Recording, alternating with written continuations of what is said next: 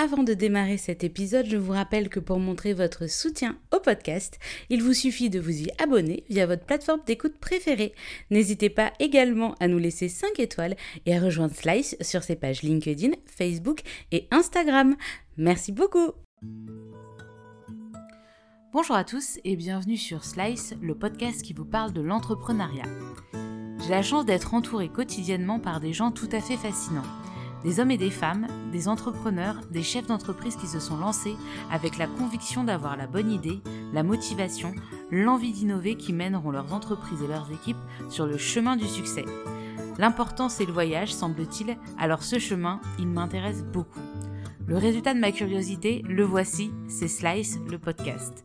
On parlera ici de réussite et d'échec, d'innovation, d'industrie, de création et de reprise d'entreprise, et au final, de la vie tout simplement. Bonne écoute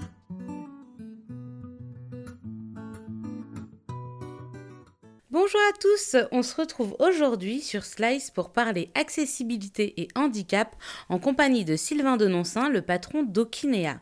Si le nom de cette entreprise ne vous est pas familier, sachez que vous avez tous croisé au moins une fois un des produits de l'entreprise. Okinea est en effet l'inventeur du feu sonore radiocommandé qui permet aux personnes aveugles et ou malvoyantes de traverser la rue en toute sécurité.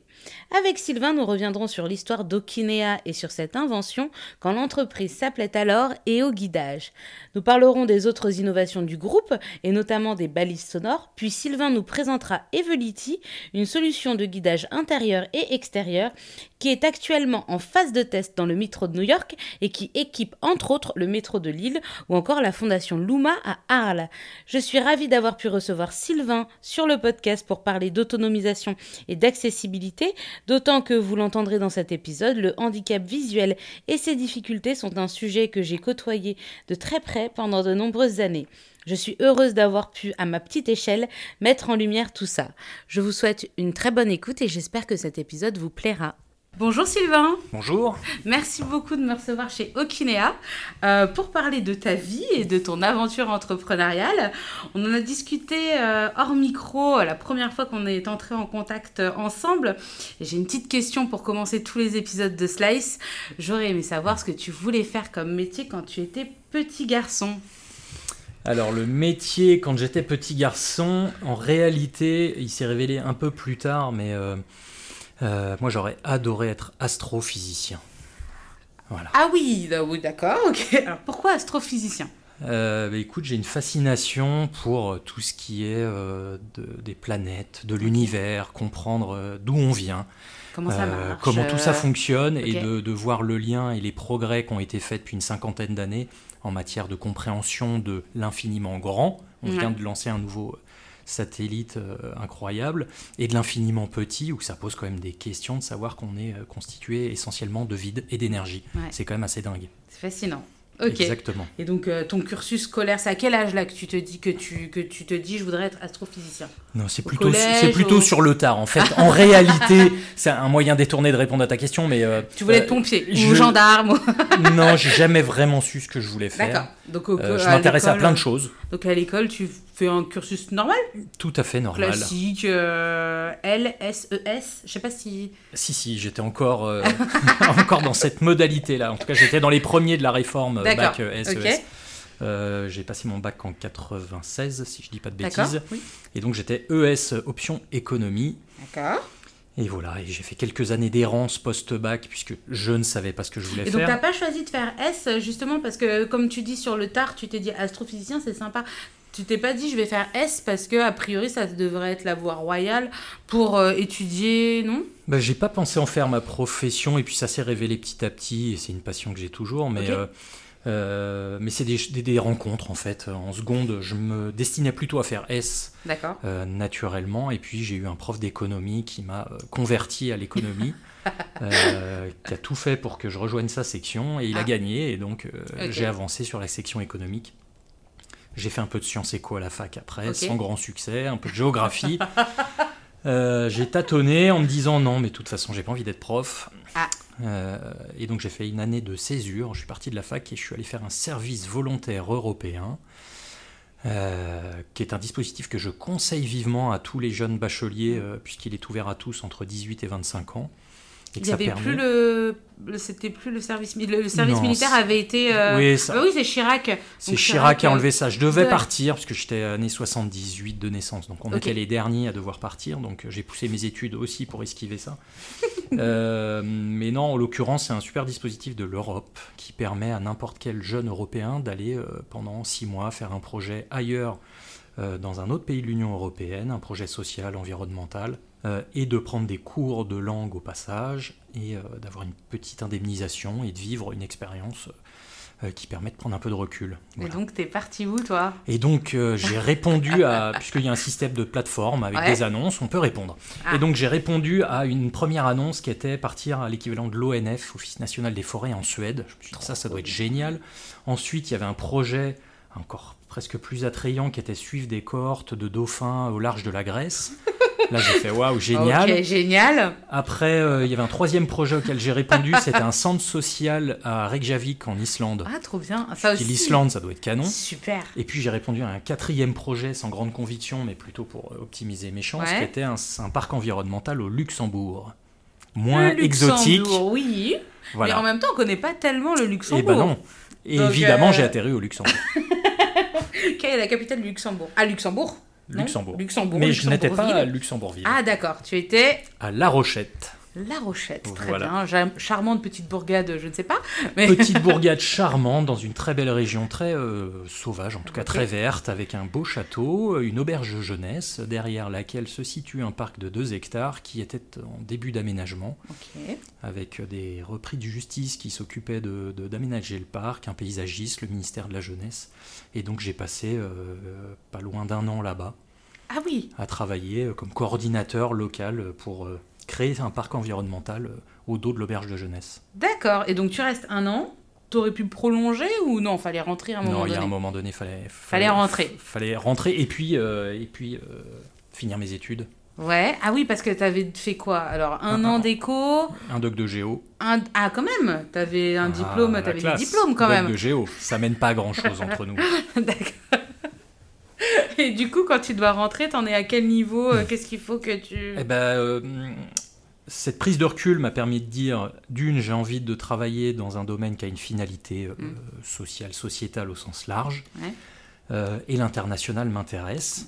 Et donc j'ai postulé à deux écoles. Une première qui est spécialisée en agronomie tropicale. Allez savoir pourquoi. je connaissais du monde et c'était près de, de, comment dire, mon lieu de, euh, où j'ai grandi donc dans les Yvelines. Alors celle-ci était à Cergy-Pontoise en l'occurrence. ah donc tu es parisien en fait. Eh oui. Ah, voilà. Enfin préciser parce qu'on est euh, on est en région lyonnaise là, mais tu es euh, donc parisien de Alors, base. Parisien pour les Lyonnais et pour les Parisiens, je suis banlieusard. banlieusard voilà. de la bonne banlieue de, de, Paris, à savoir en l'occurrence les Mureaux où j'ai grandi. D'accord. Et, euh, et, voilà. Et l'autre, école où j'ai posé agronomie tropicale. Tropicale. Donc Très précis, euh, dans des pays du sud de, euh, d'exploitation, soit animale, soit plutôt agricole. Et, et, en l'occurrence, j'ai postulé à une autre école qui est à Lyon, qui s'appelle 3A, une école spécialisée dans le développement des pays du sud.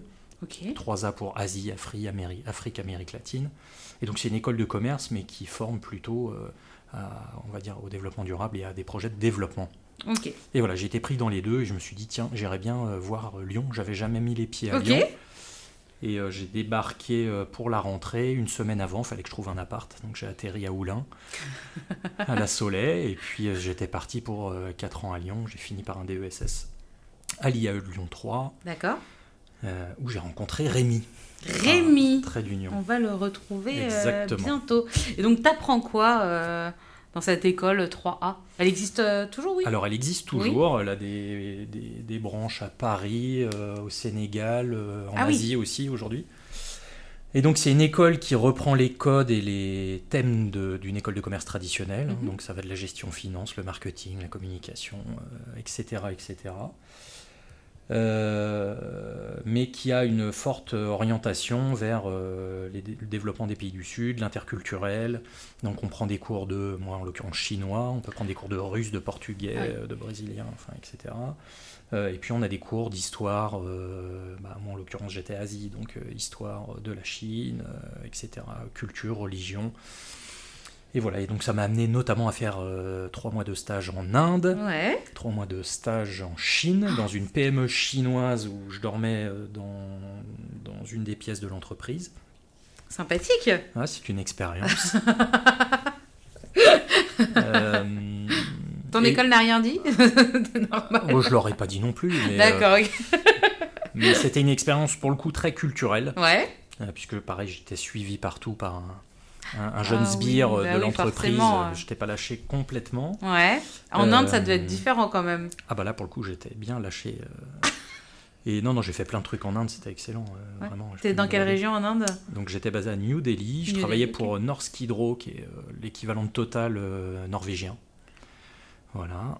Et, euh, et donc j'ai pu me balader pas mal euh, en Inde et profiter de l'occasion pour faire le Rajasthan euh, et tout le nord de l'Inde jusqu'à l'est. Le pays des Rajputs. donc non, non, c'était top pour ça. Et donc ça a confirmé mon intérêt pour l'interculturel, pour la finalité. Et du coup, en faisant donc cette école, en te spécialisant sur la Chine, sur l'Inde, j'imagine que donc ton but c'était de travailler en Chine et en Inde Ou alors en France pour la Chine et l'Inde bah, Une fois de plus, je savais pas trop où j'allais. Donc, pas trop encore d'idées. Donc j'ai euh, découvert une passion euh, et, certaines compétences pour la gestion financière que je connaissais pas, qui a été euh, un, jeu, comme les maths peuvent être un jeu pour ceux qui, qui s'y intéressent. Bah, la gestion financière et toute cette partie-là, j'ai trouvé ça super, un, grand jeu. J'ai beaucoup joué à des jeux de stratégie jeunes. Et j'ai trouvé que l'entreprise était un formidable jeu de stratégie grandeur nature avec euh, plein de paramètres. Et donc petit à petit, euh, je me suis dit que c'était un milieu qui m'intéressait. L'entrepreneuriat donc? Entrepreneuriat, économie sociale et solidaire. Et donc, donc oui, pour compléter cette formation, donc j'ai fait l'IAE de Lyon pour avoir un DESS.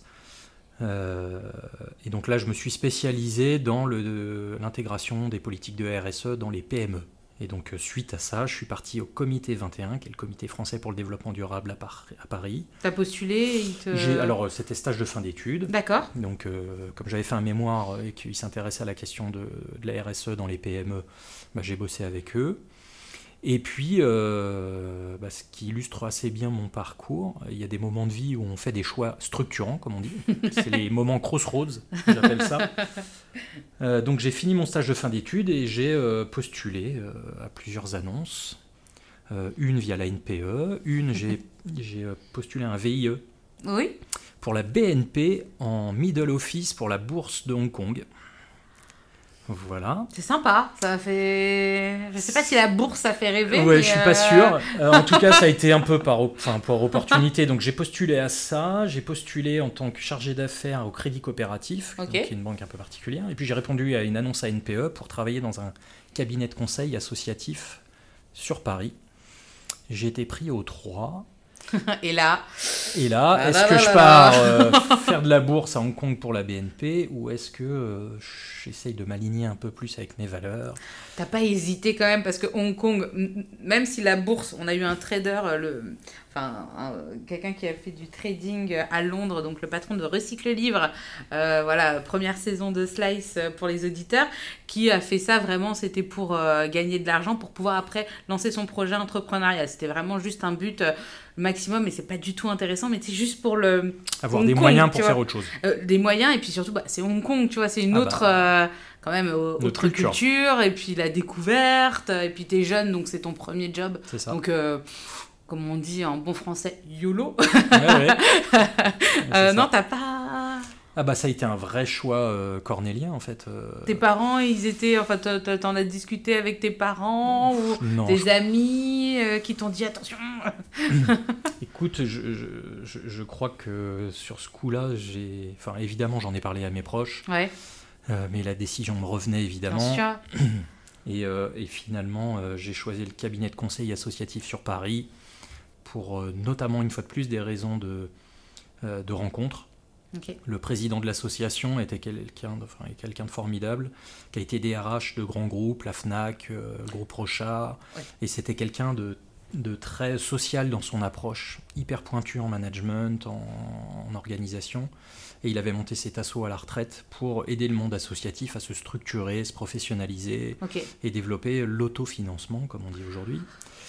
Et, euh, Vaste programme. Et j'ai trouvé génial le projet et donc je suis rentré euh, dans cette association parisienne. Et qu'est-ce que tu faisais euh, au sein de cette association? C'est quoi ton job? Tes job Parce que c'est vrai que dans une association, en général, ouais, on peut faire pas mal de choses. Suisse, quoi. il y avait une douzaine de salariés. Ok. je suis rentré comme responsable gestion. Voilà. Une petite casquette gestion financière. Et puis en fait, très vite, je suis devenu directeur adjoint.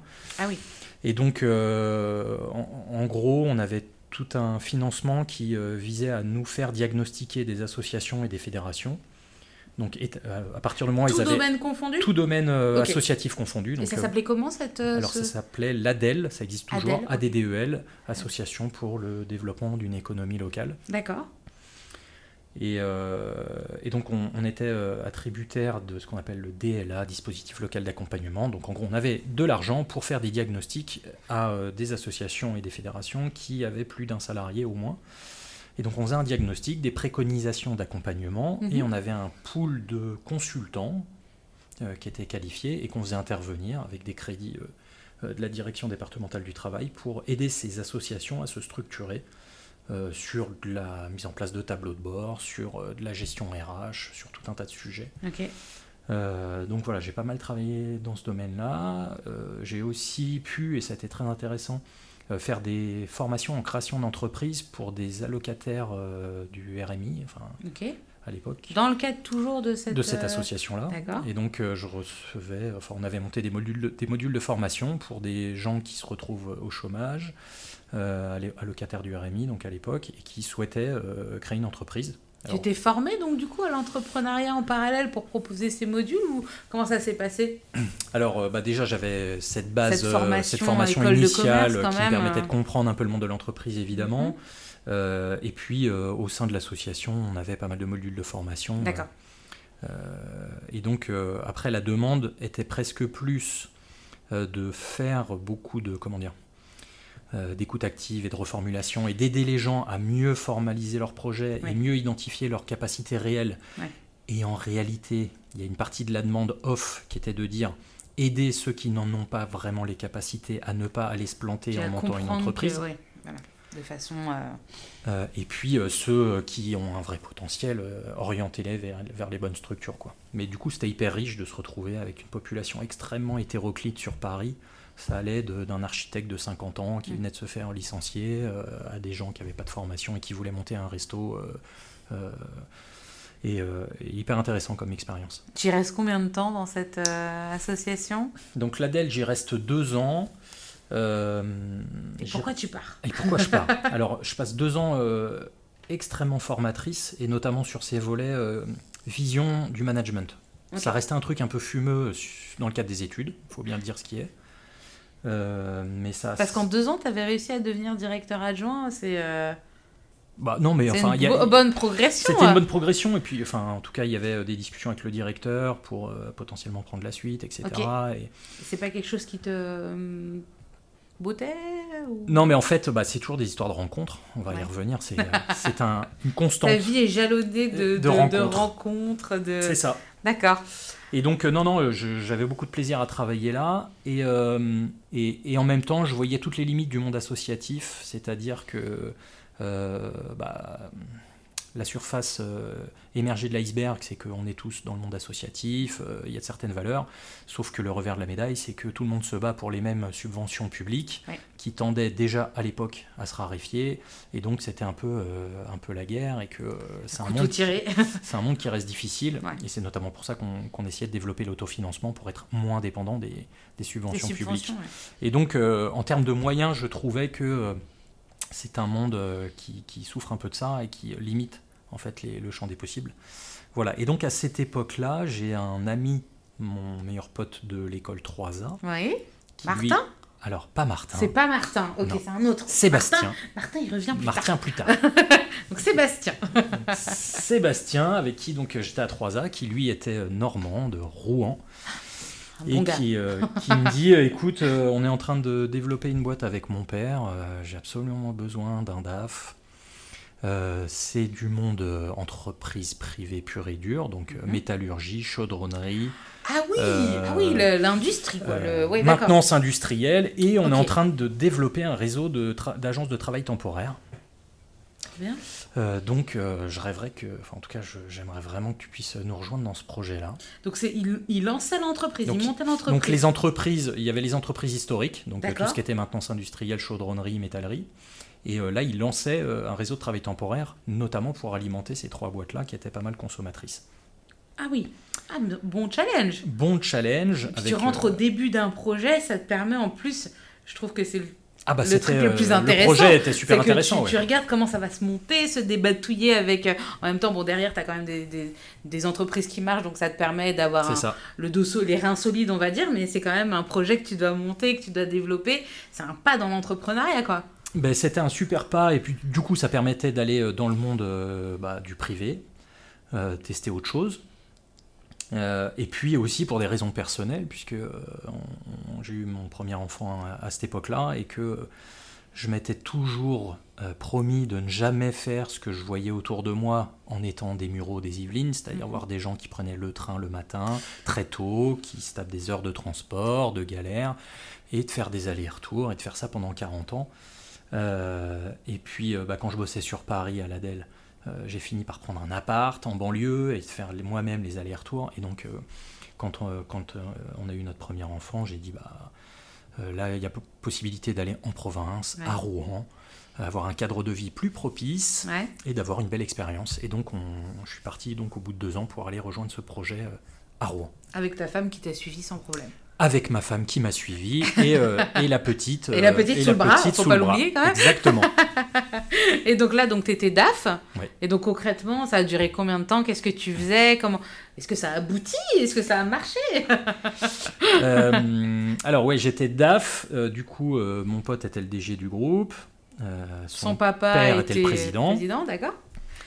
Et donc quand je suis arrivé, ça faisait autour de 10 millions d'euros de chiffre d'affaires. Ah oui, c'est déjà bien. C'est déjà une, jolie taille. Et euh, surtout en deux ans, on est monté à 40 millions d'euros à peu près de chiffre d'affaires en créant un réseau d'agences, une quinzaine d'agences euh, d'intérim. Ça existe toujours? Euh, alors ça a été racheté depuis. ça a suivi son cours, j'ai envie de dire. ok. Et donc deux années très denses. Mhm. Très formatrices, avec mhm. bah, une équipe au siège euh, avec, euh, avec euh, deux comptables, une assistante RH, pour gérer un peu tout ce, tout ce grand bazar. Et puis bah, voilà, essayer d'accompagner le développement, de mettre en place des process, des outils informatiques, de reporting, gérer les banques, gérer les garanties bancaires. c'est des choses que tu découvrais Alors c'est beaucoup de choses que j'ai découvert voilà, sur le tas, mais avec une fois de plus beaucoup de plaisir et puis euh, beaucoup de plaisir à travailler avec euh, mon pote Seb, en l'occurrence, pendant ces deux années-là. Une bonne idée de travailler avec ses potes? Euh, en parlant. tu t'as réitéré l'expérience après? J'ai réitéré plus tard. et en l'occurrence, je suis souvent le premier à dire que je, je, souhaite pas bosser avec des gens de mon entourage. Mm. En tout cas, d'avoir un lien de subordination. Je pense que c'est peut-être une des conditions euh, a posteriori pour que ça fonctionne. Euh, parce que quand tout va bien, tout va bien, mais quand ça se tend, c'est toujours un peu compliqué de mélanger euh, bah, le fait d'avoir un lien hiérarchique et, de l'amitié en l'occurrence. Donc ce qui a plutôt bien fonctionné, moi en l'occurrence, c'est que bon, ça, ça, fonctionnait plutôt horizontalement et, et ça s'est bien fait. Voilà, donc deux ans, super intéressant. pourquoi tu pars? Pourquoi je repars encore au bout de deux ans? Pourquoi tu pars? euh, bah, Je pars euh, bah, parce que euh, ce projet-là a continué de se développer. on va dire que j'avais pas fait le tour du sujet parce que ça peut durer encore des années évidemment, mm-hmm. mais j'avais bien compris la mécanique générale. et histoire de rencontre, once again. J'ai failli la dire, mais je dis, oh, ça se trouve, c'est pas ça. et en l'occurrence, donc, à l'été euh, à l'été 2008, hmm. j'ai mon pote de DESS Rémi, le lyonnais. Rémi. que je continuais de côtoyer régulièrement et qui bossait à mi-temps pour, pour la TPE familiale qui s'appelait EO Guidage et qui faisait de l'accessibilité pour personnes déficientes visuelles. Donc il bossait à mi-temps comme contrôleur de gestion. Et comme il se trouve que lui était très marketing com et moi un peu plus gestion financière, de temps en temps, il, montrait ses tableaux en me disant Tiens, j'ai fait ça, qu'est-ce que t'en penses euh, Voilà, avec la boîte, on en est là, machin. Bref. Et donc il bossait pour. Euh, là, il faisait encore autre chose, mais ponctuellement, puis il faisait le Tour de France à la voile, il faisait un blog pour le Tour de France à la voile pour Cochonou. D'accord. Voilà, c'est une autre histoire. Mais euh, le Tour de France à la voile, d'accord. Non, mais je mettrai le lien si on peut retrouver. oh bah il y aura certainement des traces. Il y a un article euh, dédié à, l'épisode qu'on est en train d'enregistrer qui sera publié sur le site internet de Slides, donc je mettrai un lien, toutes les infos. Avec plaisir. Mais tout ça pour dire qu'il était à Dieppe. Euh, lors de cette tournée-là, et donc en mois de juillet 2008, on se retrouve pour boire une bière sur le port de Dieppe, au soleil couchant. Normal. Et là, il, me dit, bah voilà, la boîte, on en est là, euh, il y a un bon potentiel de développement. Euh, euh, il y a des réflexions autour de la session, en tout cas de la suite, puisque les fondateurs, ses parents et les, gens qui avaient monté ça avec lui arrivaient pas très loin de l'âge de la retraite. Et il y avait un joli potentiel. Et donc, euh, à ce moment-là, effectivement, le fait de se dire c'est une entreprise, donc il y a les moyens et euh, les règles du jeu stratégiques sont ceux de l'entreprise et ça me plaît. Euh, la finalité sociétale, ça me plaît aussi. Donc, ça rejoint les deux pans que j'avais pu tester au sein de ma première et de ma deuxième expérience. Ça réunissait les ça deux. Ça réunissait les deux et puis ça rajoutait une brique non négligeable, c'est que la Normandie j'adore, mais, mais, je préfère Lyon. D'accord. Ah ouais. Voilà. D'accord. et qu'on s'est dit, euh, bah, retourner à Lyon, où on avait vécu 4 ans, euh, ce serait top. Et donc euh, voilà, les trois critères réunis, on s'est dit. C'était quoi le deal? C'est tu rejoignais pour faire quel, quel emploi? Parce que est-ce que la proposition c'est directement, bah, on va racheter la boîte ensemble, vu que c'est une succession, bah, je te propose, on fait 50-50, ou, ou donc on va devenir patron nous-mêmes? Ok, entrepreneuriat c'est parti, je deviens patron, ou alors bah, tu me rejoins en tant que DAF, euh, euh, quel était le deal? Quelle était l'idée derrière tout ça? Alors l'idée derrière tout ça, c'est que donc on s'est vu au mois de juillet à Dieppe, euh, et fin août, je suis venu à Lyon rencontrer le papa qui était le gérant de la société, fondateur. Donc, Monsieur Rochon. Monsieur Rochon Gilles. Gilles Rochon. Qui avait fondé cette société à partir de sa vision et qui s'est battu pendant des années pour euh, justement améliorer la mobilité des personnes déficientes visuelles euh, dès 1993. Alors pourquoi? Pourquoi ça lui est venu? Est-ce que dans sa famille, il y avait des gens qui étaient euh, aveugles Alors, je réponds à la première question, et après à la deuxième. Ok, pas de souci, pour pas perdre le fil. C'est ça. Donc je le vois le 30 sur Lyon et, et on discute. Et donc le deal, c'était quoi? C'était de dire euh, bah, lui voyait bien l'intérêt d'intégrer de, quelqu'un qui avait eu un certain nombre d'expériences et qui pouvait accompagner le développement de la structure, euh, suite notamment à la loi de 2005 euh, sur l'intégration des personnes en situation de handicap dans la société, qui a un volet accessibilité. Mm-hmm.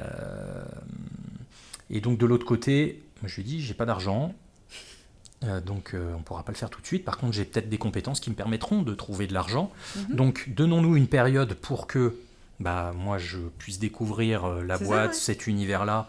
Et euh, avec C'est ça. Et avec Rémi, du coup, qui était dans la boucle de dire bah oui, on a envie de reprendre la boîte ensemble pour y avoir passé un peu de temps, on va tester. Mhm. Et puis bah lui aussi de dire euh, moi j'ai envie de voir avant de avant d'ouvrir les vannes, faut que je vois quand même. C'est bien parce qu'il vous fait une formation aussi, il vous apprend le métier et puis vous ça vous permet de voir est-ce qu'on aime bien, est-ce qu'on n'aime pas, est-ce qu'on se voit aussi dans la position de de chef d'entreprise. C'est ça. Et puis, euh, toi, tu peux trouver de l'argent, si, éventuellement, pour reprendre euh, une partie de la société. Ouais, en fait, c'est gagnant-gagnant. C'était ça le deal. Et donc, euh, bah, je suis arrivé le 1er janvier 2009 à Lyon, avec le titre de directeur. Voilà, waouh, c'était la classe, ça y est, j'avais pris du galon. T'avais ton badge. Et, pour l'anecdote, donc. C'était euh, dans Lyon ou parce que je sais que vous n'étiez pas tout. Alors. Vous n'étiez pas à Champagne directement, vous étiez. Euh, Alors à l'époque, euh, les locaux étaient à Gorge de Loup. D'accord. Gorge de Loup, dans des tout petits locaux, pas très très conviviaux, il faut bien le dire, dans un endroit Bref. Et c'est vrai que c'est très sympa quand on arrive ici. Ah bah ici c'est la plus salle sympa. là pour pour boire le café là c'est très sympa. bah, voilà, on a fait un petit bout de chemin et euh, on a pu marquer de notre patte. Et puis, bah, on a grossi aussi depuis, donc on a plus de moyens. Mais, euh, euh, et donc, pour l'anecdote, l'anecdote donc Gilles avait à cette époque-là deux associés qui s'occupaient de toute la partie technique, RD, électronique. Et donc, le jour où je suis arrivé, Gilles m'a amené dans le bureau de son associé qui gérait la technique et la partie administrative. Il lui dit Tiens, au fait, j'ai recruté un directeur, est-ce que tu peux lui faire une petite place dans le bureau euh, Lui trouver une chaise et un bureau, pousse, pousse tes affaires. Euh, et, c'est comme ça que j'ai démarré euh, à Lyon en, janvier 2009. Ok. Donc là, on revient à ma deuxième question. Donc Gilles Rochon, donc, qui a créé donc EOS Guidage. EO Guidage. EO Guidage, pardon, EO Guidage. Donc lui, c'est lui, c'est l'inventeur en fait du feu sonore. Alors c'est ça. Et donc son histoire à lui est, intéressante. C'est un autodidacte qui, euh, euh, qui est photographe à la base, qui avait euh, une approche déjà, on va dire, technique et d'innovation, puisqu'il a déposé un brevet pour imprimer des photos sans celle d'argent sur des tissus, ce genre de choses. Ah oui, oui, déjà quelqu'un qui... voilà, d'accord. Qui a cette capacité d'inventer des choses et, parallèlement à ça, une énorme capacité commerciale force de conviction euh, naturelle, euh, comme on dit, capable de vendre du sable à des bédouins sans aucun problème. Euh, et, donc son parcours fait que il a été en lien à un moment donné avec les CAT à l'époque, Centre d'aide par le travail. et avec lequel, du coup, ils ont, ils ont pris la licence d'Astérix pour pouvoir justement imprimer sur tout un tas de choses, des layettes, des choses Astérix qui étaient fabriquées dans les CAT et d'en vendre un peu partout dans le monde. Et donc c'est comme ça qu'il a côtoyé euh, des, personnes handicapées de plus en plus et constaté toutes les difficultés qu'elles avaient à être autonomes dans leurs déplacements en ville. Et donc c'est de là qu'est née son idée de dire euh, il y a des systèmes qui existaient déjà un peu partout dans le monde pour euh, aider les aveugles et malvoyants à traverser les routes. Mmh. alors soit des bips permanents, soit mmh. ce qu'on appelle des boutons poussoirs, donc c'est ce qu'on voit dans la plupart des pays, des boutons jaunes qui sont à hauteur de main, on appuie dessus, euh, et, ça déclenche un bip bip bip. Euh, et selon le pays, on va dire qu'on sait s'il faut traverser ou pas. Ça. Euh, et donc à l'époque, la France aussi réfléchissait un peu à ça. Et donc lui a dit, bah, je trouve un peu contre nature de demander à des aveugles de trouver un bouton. Voilà. Ça peut être compliqué. Donc le bouton, on pourrait le mettre dans la poche avec une petite télécommande. Et que quand la télécommande arrive à proximité du feu piéton, ça déclenche un message ou un son qui leur permettent de traverser. donc on est sur un euh, système à distance et à la demande. Et donc, euh, bah, pour l'anecdote, effectivement, lui a eu cette idée-là. Il est allé voir un bureau d'études en électronique qui était à la Croix-Rousse, euh, à qui il a demandé de développer des prototypes. Avec ces prototypes, il allait voir des associations de personnes déficientes visuelles en leur disant bah, en gros, j'ai inventé ça. J'ai une idée, qu'en pensez-vous? Qu'en pensez-vous? euh, Et si vous voulez tester, allez convaincre votre ville de faire un carrefour test. Ah ouais, ça, oui. Et, euh, et c'est comme ça euh, qu'il a démarré en 93, et en gros, ça a mis 7 ans. Ah oui. Avant qu'il y ait un modèle économique et qu'il puisse créer, un, la société, mhm. et, et, démarrer l'activité des, des feux au départ. Et maintenant, il y en a 250 000. Euh, et maintenant, on en a installé plus de 250 000 en France. Euh, rien que sur le Grand Lyon, on est autour de 10 000 euh, feux équipés. et, du coup, depuis, il y a eu une, norme qui a été définie avec toutes les parties prenantes de ce sujet-là, une norme AFNOR, et, et surtout une obligation réglementaire pour les villes d'équiper les feux d'un système de sonorisation pour qu'il bah, y ait une égalité de traitement entre les personnes voyantes et non voyantes pour la petite histoire, c'est quel a été le premier, euh, l'endroit test euh, en France? Alors, euh, est-ce que bah, c'était Lyon? Gilles serait le plus à même de répondre à cette question. Il me semble que c'est à Villeurbanne que les ah. premiers feux ont été mis, puisque bah, il y a une école de personnes déficientes visuelles. et donc, si je ne dis pas de bêtises, c'est là que les premiers feux ont été installés et testés en France, les feux radiocommandés. Ok, donc on revient à toi qui est euh, à Gorge de Loup. On t'a fait une petite place. Sur un coin de bureau. sur un coin de bureau. Comment ça se passe les premiers temps? Qu'est-ce que tu apprends Comment Quelles sont tes premières missions euh, au sein des hauts guidages? Euh, alors la première chose, c'est que devant ces locaux euh, qui me semblaient, un, déjà saturés, et deuxièmement tout à fait... Et Rémi aussi, il avait son petit bureau à côté. Alors non, Rémi bossait à mi-temps et à ah distance, il était sur Paris. Et pour l'anecdote, il s'occupait du deuxième frère de la fratrie qui était musicien, il était manager musical à Paris, euh, puisqu'ils avaient signé chez une major à l'époque. Donc il faisait un mi-temps dans la musique comme manager et l'autre mi-temps comme contrôleur de gestion. ils ont une vie euh, euh, tout à fait euh, bien remplie. Est-ce qu'on peut retrouver les titres de Ah bah tout à fait. Je mettrai des liens. L'artiste lyonnais s'appelle s'appelait Siméo. Siméo. Et ben je mettrai les liens sur l'article dédié à Okinea. Voilà, pour que tout le monde puisse aller écouter ça. Exactement. Et aujourd'hui, Chaton. Chaton. Voilà. Ça s'appelle Chaton? Oui. Mais ça me dit quelque chose. Mais ça a tourné un peu, donc j'invite les auditeurs à aller écouter euh, ces morceaux. Écoutez, euh, Chaton. Chaton, exactement. ok. Voilà, donc Rémi n'est pas à Lyon en janvier 2009, euh, il est sur Paris. Donc moi j'ai mon coin de bureau, et donc oui, devant des locaux aussi... on va dire exigu. exigu et pas très engageant. Une des premières décisions, je regarde le bail qu'on occupe. Il arrive à terme six mois plus tard je me dis tiens, on va organiser un petit déménagement, euh, qui est un projet en soi. Et donc euh, je trouve des locaux euh, à Gerland, plus grands, qu'on aménage en fonction de nos besoins de l'époque. Et, à côté de ça, la mission, c'était de développer l'activité et, de trouver bah, des clients, des projets et de réfléchir à la stratégie de développement de l'entreprise. Donc après, très concrètement, c'est un peu de faire beaucoup de choses, d'aller voir des clients, des usagers. Euh, Donc sous la houlette de Monsieur Rochon? Sous la houlette de Monsieur Rochon. C'était compliqué ou c'était parce que tu sais, j'imagine que pour quelqu'un qui a fondé une boîte et qui a galéré, comme tu le disais, peut-être parce que de 93 à 2000 pour essayer de. Mais si euh, j'ai cette innovation, ça peut être utile, croyez en moi, et pour monter son entreprise, est-ce que ça a été facile, euh, votre collaboration sans rentrer dans. Euh, bah, en fait, euh, non, non, mais ça s'est bien passé. L'histoire fait que ça, s'est bien passé jusqu'au bout. Son bébé, Après, il y, a, y, a cette dimension-là, effectivement, pour tous les patrons fondateurs. Euh, il y a une vision forte qui a été développée, c'est son bébé. et puis, il y a une connaissance du domaine qui est, qui, est, qui, est, vraiment experte, en l'occurrence. Euh, moi, je débarque là, je connais pas grand-chose à, ce sujet-là, mais j'arrive plutôt euh, bah, avec une vision de l'entreprise, des choses un peu plus structurées, etc. Donc, euh, c'est un peu ce choc des cultures où il faut que chacun trouve sa place pour, pour pouvoir avoir quelque chose de cohérent et qu'on n'ait pas deux espèces de stratégies parallèles et que les équipes soient un peu perdues dans tout ça. Pour les équipes, voilà. Donc, donc non, non, ça s'est plutôt bien passé.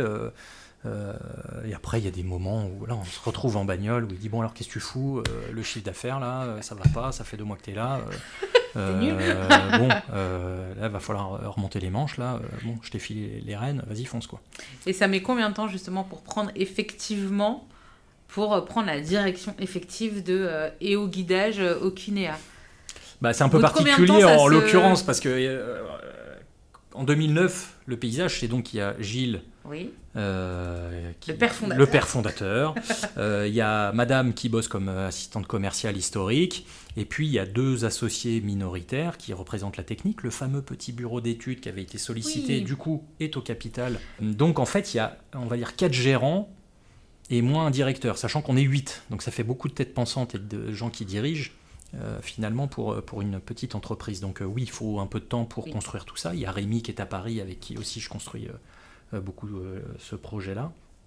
Donc ça met, euh, ça met six mois pour que tout le monde Sache commence, à trouver, commence à trouver sa place.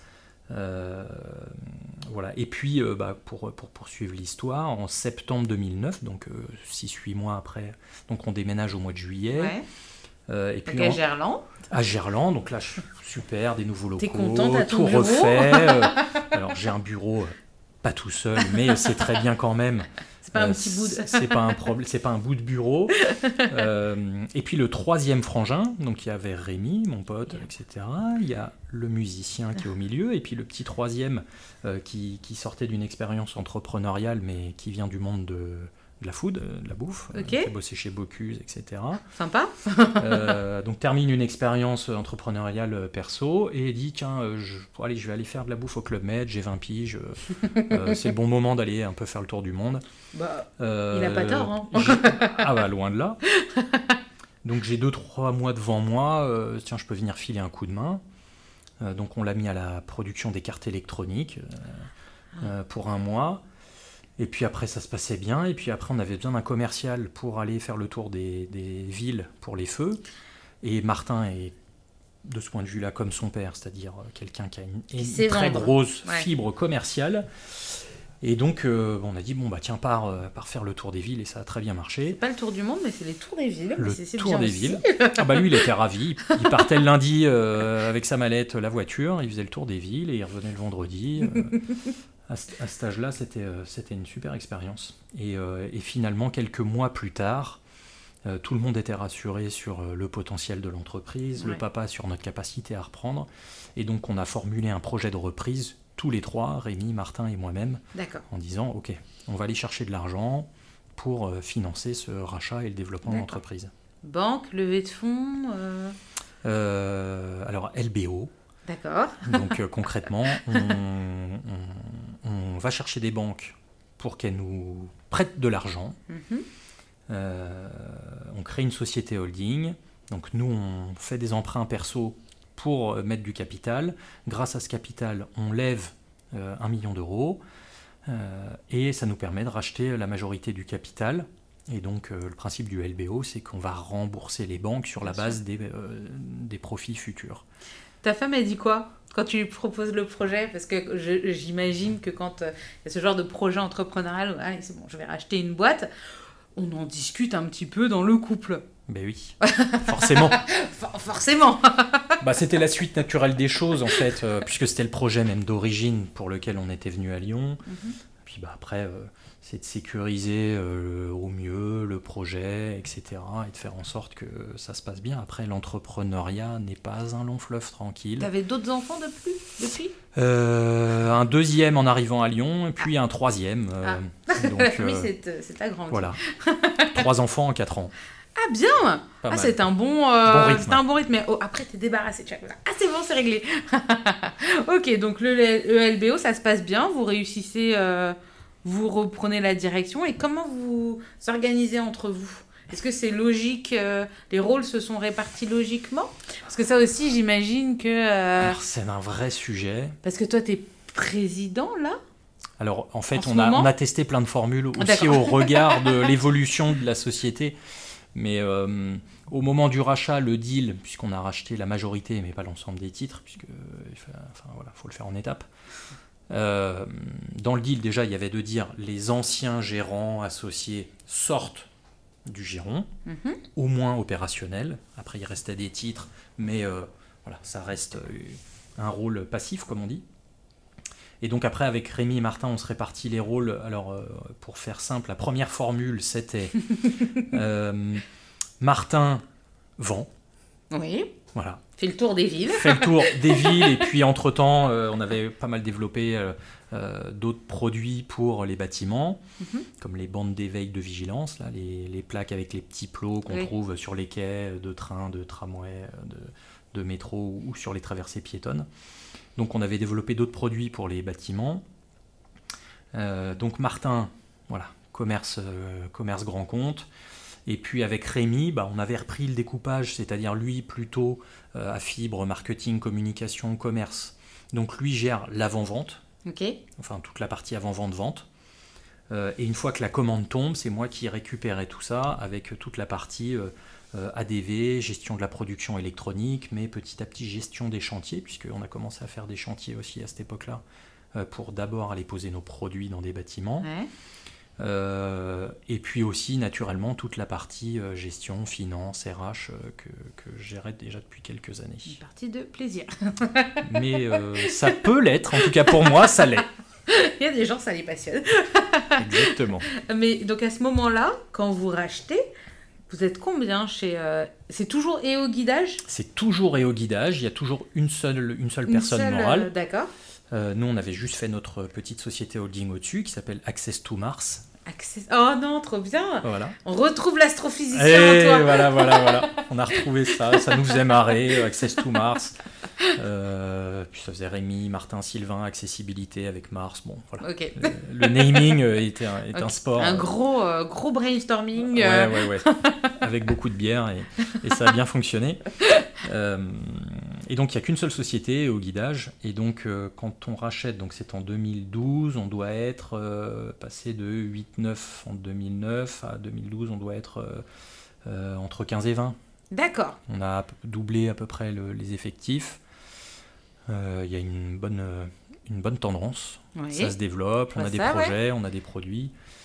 Euh, et donc, comme je disais, on, on développe la partie bâtiment, c'est-à-dire qu'on développe des produits pour les bâtiments. Donc, sur la même, on va dire, euh, idée des feux, Sonore. on met des balises audio balises, pour ouais. localiser l'entrée des bâtiments, euh, par exemple. Il y a des super de vidéos sur le site, euh, je mettrai le site bien évidemment, le lien vers le site Okinéa sur le- sur l'article qui te sera dédié, mais il y a des super vidéos justement qui expliquent comment ça marche, les balises sonores à l'entrée devant la porte de bâtiments, de magasins, pour signifier aux personnes non-voyantes ou malvoyantes que l'entrée se trouve, il faut se diriger de- vers, ce- vers, vers le son, c'est là qu'est la porte, Exactement. etc. C'est très bien expliqué, c'est très bien montré en situation sur le site. Merci, ça fera plaisir aux équipes de com.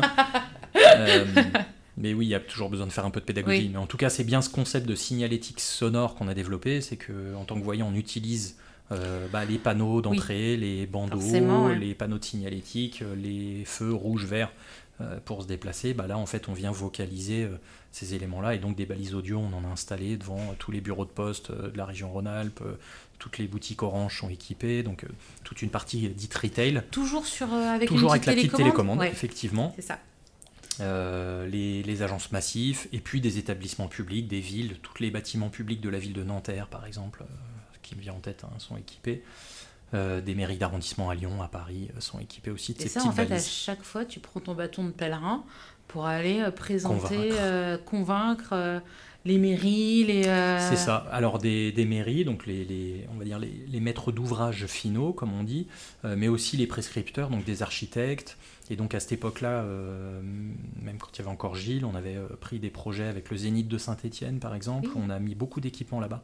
Euh, il y avait aussi des plans multisensoriels, donc des plans d'orientation pour tous euh, qu'on faisait. Et donc on a fait euh, bah, ce site Norman Foster, qui est le Zénith de Saint-Étienne. On avait gagné un projet aussi pour le Rolex Learning Center de Lausanne, de l'école polytechnique de Lausanne, qui est un bâtiment qui a eu le prix Pritzker, donc une espèce de prix Nobel d'architecture. Et donc on venait placer nos équipements dans ces bâtiments-là. Et c'est vrai qu'on s'est dit, bah, la loi de 2005 oblige tous les bâtiments qui À reçoivent être, du public à être accessibles. Euh, donc ça fait partie potentiellement du chemin à parcourir et, des final, Ils perspectives. viendront, quoi. Et donc au départ, les premiers chantiers, je me souviens, c'était la, la maison de l'autonomie de Grenoble, euh, où du coup, c'est les gars qui étaient à la prod de l'électronique qu'on envoyait sur le terrain pour aller poser, puisqu'on n'avait pas de poseur, pas de gens euh, du bâtiment. Alors on a dû faire 30 ou 40 allers-retours à Grenoble pour vraiment finir le chantier. euh, enfin, il y a des petites anecdotes assez marrantes, mais en tout cas, euh, bon, c'était un peu laborieux, mais Ouais. c'était le début. Ça marchait. L'essentiel, c'est d'arriver. euh, Bah, d'arriver à tester le marché, j'ai envie de dire, et puis euh, ça nous a conforté. Et du coup, on a créé une équipe de pause petit à petit. On a pris un deuxième site, puisque du coup, les locaux de Gerland étaient devenus trop petits, donc on a pris en complément des locaux dans une zone d'activité à Vénissieux, Ouais. où on a mis toute une partie de stockage de- des produits des bâtiments, donc les bandes de guidage, de la signalétique, etc. Euh, et l'équipe de pause était euh, basée là-bas et petit à petit se, se renforçait. C'est vraiment compliqué euh, de convaincre? Encore maintenant, là, c'est vrai qu'on dépasse un peu le. les- En fait- on, on sort un peu de l'histoire au Oui, oui, mais, mais est-ce que c'est. Parce que ça m'intéresse, c'est vrai qu'on avait une discussion juste avant Oui. qu'on commence à enregistrer avec euh, ton DAF. Justement, on parlait de, de convaincre, de, de, de, de montrer que c'est utile, euh, voilà, qu'il faut défendre euh, la, la cause de l'accessibilité, euh, etc. Et c'est vraiment, enfin, même à l'heure actuelle, maintenant, c'est. C'est compliqué de. En fait, il y a- pour moi, il y a deux choses, si je veux résumer et, et avoir un propos assez simple. Euh, ce qui est compliqué, c'est de faire comprendre que euh, en tout cas d'intervenir dans un domaine, et c'est valable dans plein d'autres domaines, quand il n'y a pas d'obligation légale. C'est-à-dire que c'est sur base de, en gros, volontariat, des, des, clients, de percevoir l'offre de valeur et de se dire, bah, voilà, la balance coût-bénéfice est positive, donc je vais, je vais acheter ça. Là, on arrive avec des dispositifs qui sont innovants, pas connus, euh, et donc euh, ça demande un temps euh, bah, de pédagogie, d'explication, de conviction, et donc souvent oui de passer par des prescripteurs, donc soit les utilisateurs, les associations, et c'est ce que Gilles avait très très bien fait depuis le début, soit de passer par des architectes, des bureaux d'études qui eux vont avoir plusieurs clients et vont proposer ces solutions-là à leurs clients pour gagner du temps mais ça reste difficile puisque c'est sur base voilà, de volontariat. À côté de ça, la loi de 2005 c'est on va dire structuré euh, et, petit à petit à affiner les obligations légales concrètes pour la mise en, accessibilité des bâtiments. Et donc euh, aujourd'hui encore, au regard de nos différentes activités, on a d'un côté du réglementaire où là on répond à des appels d'offres publics. Euh, et donc on gagne des marchés. Et donc là on est sur une base très cadrée et j'ai envie de dire que les marchés viennent à nous. Et puis de l'autre côté, on a tout un pan de l'activité qui consiste à dire en matière d'accessibilité, la loi offre un socle minimal qui a été défini euh, pour rendre la ville, on va dire, accessible. C'est beaucoup de sécurité. Euh, donc c'est important de créer un cadre qui est, on va dire, le plus accessible et sécuritaire possible. Pour autant, beaucoup d'usagers ne sont pas autonomes et c'est pas ce qu'on appelle de la qualité d'usage. Euh, si je respecte la norme et les obligations françaises dans un métro par exemple ou dans une bibliothèque, une personne aveugle sera très très difficilement complètement autonome. Euh, sauf si elle connaît déjà le lieu, qu'on l'a déjà emmené, qu'elle a pris euh, des repères, euh, des cours de locomotion à la canne blanche. Exactement, mais des lieux nouveaux, ça va rester très compliqué. Donc, et il y a des dérogations dans, le cadre de la loi sur l'accessibilité. Hein. il y a plusieurs cas de dérogations possibles. Et donc, l'idée, c'est de dire finalement, nous, ce qui nous intéresse au-delà de la mise en conformité, c'est d'offrir une réelle autonomie, une accessibilité universelle, une qualité d'usage pour tous. Euh, et ce champ-là, il faut continuer de convaincre en France ou à l'étranger. Est-ce qu'il y a des gens issus du monde du handicap aussi qui peut-être parfois ont pu faire barrage? On en discutait, euh, c'était la petite anecdote, euh, quand je t'expliquais que mon papa était aveugle de naissance et il dirigeait, euh, il avait la direction pédagogique de l'Institut national des jeunes aveugles, donc c'est quand même, puis il a œuvré justement pour cette... institution. Voilà, il a œuvré quand même pour les bandes rugueuses là dans le métro, il a fait partie de On a besoin, il a fait partie de l'abaissement des trottoirs, enfin voilà, c'est des petites anecdotes, voilà, donc il était quand même... comment? Moteur dans, euh, dans ces questions d'accessibilité. Par contre, les feux sonores, il était totalement contre. Après, autre époque, autre oui. mœurs, et lui, il était à pro-locomotion. Alors, la locomotion, pour les auditeurs, c'est les cours. Euh, la locomotion à la canne blanche et les cours euh, pour apprendre aux personnes aveugles ou malvoyantes à se déplacer dans la rue, dans leur environnement avec une canne blanche, tout simplement. Et je sais que lui, c'est ma mère qui m'a appris ça il y a deux jours, elle m'a dit mais il était contre, c'est trop d'informations sonores, euh, non, voilà, tu vois. Est-ce que peut-être il y a aussi des personnes issues du monde du handicap qui ont pu aussi s'opposer euh, à la mise en place de ce type aussi de, d'innovation Est-ce que c'est un problème que vous avez eu ou pas vraiment, pas réellement hein? Alors, pour l'époque Gilles Rochon, ce que je peux en dire. L'époque de mon père, peut-être Probablement, en tout cas, on n'en est pas très loin. c'est mon père derrière qui est à non C'est comme tout, il y a toujours des ce qu'on va appeler des early adopters et des gens qui vont euh, euh, se saisir des innovations euh, et, essayer de les adopter rapidement. Et puis il y a ceux qui qui, qui comprennent pas, qui voient pas l'intérêt. Et puis dans les innovations, il y a beaucoup de bullshit aussi, donc il faut faire le tri. Donc je, je, comprends parfaitement. Et effectivement aussi, il y a des instructeurs de locomotion, pareil, qui trouvaient cette, ce type de dispositif très complémentaire de ce qu'ils faisaient. Et il y en a d'autres qui voyaient ça comme une menace pour leur propre job finalement puisque si on donne une autonomie complète et qu'on offre la possibilité à quelqu'un euh, d'être complètement autonome, on pourra en reparler sur les dernières innovations qu'on a, ça peut être perçu, mais à mauvais titre, j'ai envie de dire, euh, comme une espèce de menace euh, du job d'instructeur de locaux. Or, un instructeur de locaux, c'est juste indispensable, aujourd'hui encore, demain encore, quoi qu'il arrive, et quelles que soient les technologies, c'est juste indispensable. La, la, technique de locomotion, canne, chien, elle reste indispensable aujourd'hui, et tout ce qui est fait, et je suis de très près tout ce qui sort dans le monde en matière d'aide technique, Il n'y a rien aujourd'hui qui vient remplacer une canne ou un chien pour tout ce qui est mobilité de proximité, détection d'obstacles. Il y a des cannes intelligentes qui se développent, des mm. choses comme ça. Mais dans le canne intelligente, il y a canne. Donc ça montre bien que ce besoin, il reste prégnant. Donc oui, il y a toujours une espèce de euh, soit d'aversion, mais en tout cas, ce qu'on constate, et moi ce que je vois aussi aujourd'hui, euh, un de mes, euh, comment dire, un de mes mantras, mais en tout cas une de nos visions fortes au niveau de d'Okinéa, c'est de dire que les technologies, si elles sont utilisées à bon escient et si elles sont centrées usage, euh, offre une euh, capacité d'autonomie incroyable pour les personnes en situation de handicap, puisqu'à cette époque-là, il n'y avait pas de smartphone. Mhm. Donc tout device spécifique, tout équipement spécifique que devait acquérir une personne handicapée pour s'aider dans sa mobilité, alors ça va de la plage braille, les petits GPS qui se développaient à l'époque, euh, donc tout équipement, c'était un équipement dédié qu'il fallait apprendre à l'utiliser. Euh, il y avait beaucoup de supports SAV, enfin, etc. dessus. Et donc le temps d'acquisition d'une innovation était très long, très fastidieux, et les technos n'étaient pas toujours très performantes. Euh, et donc ça a été un frein, je pense, longtemps. Alors l'arrivée de l'informatique a été un premier point énorme en matière de Parce que la machine Perkins euh, bah, qui pèse 50 kg, j'en ai à la maison, ça, tu peux tuer un âne hein, à ah coup de bah, Perkins. alors la Perkins, pour, euh, pour les auditeurs, c'est euh, voilà. une espèce de machine à écrire, si vous voyez le truc à l'époque. Donc c'est assez lourd, c'est métallique. en fonte, quoi, souvent. Ouais, c'est ça, en fonte. Et, donc c'est pour, pour faire du braille et apprendre à taper le braille. donc oui, l'informatique a été une première étape dans l'autonomie. Ensuite, l'arrivée d'Internet a aussi ouvert finalement le monde euh, aux personnes déficientes visuelles dès lors qu'elles utilisaient des outils informatiques euh, accessibles.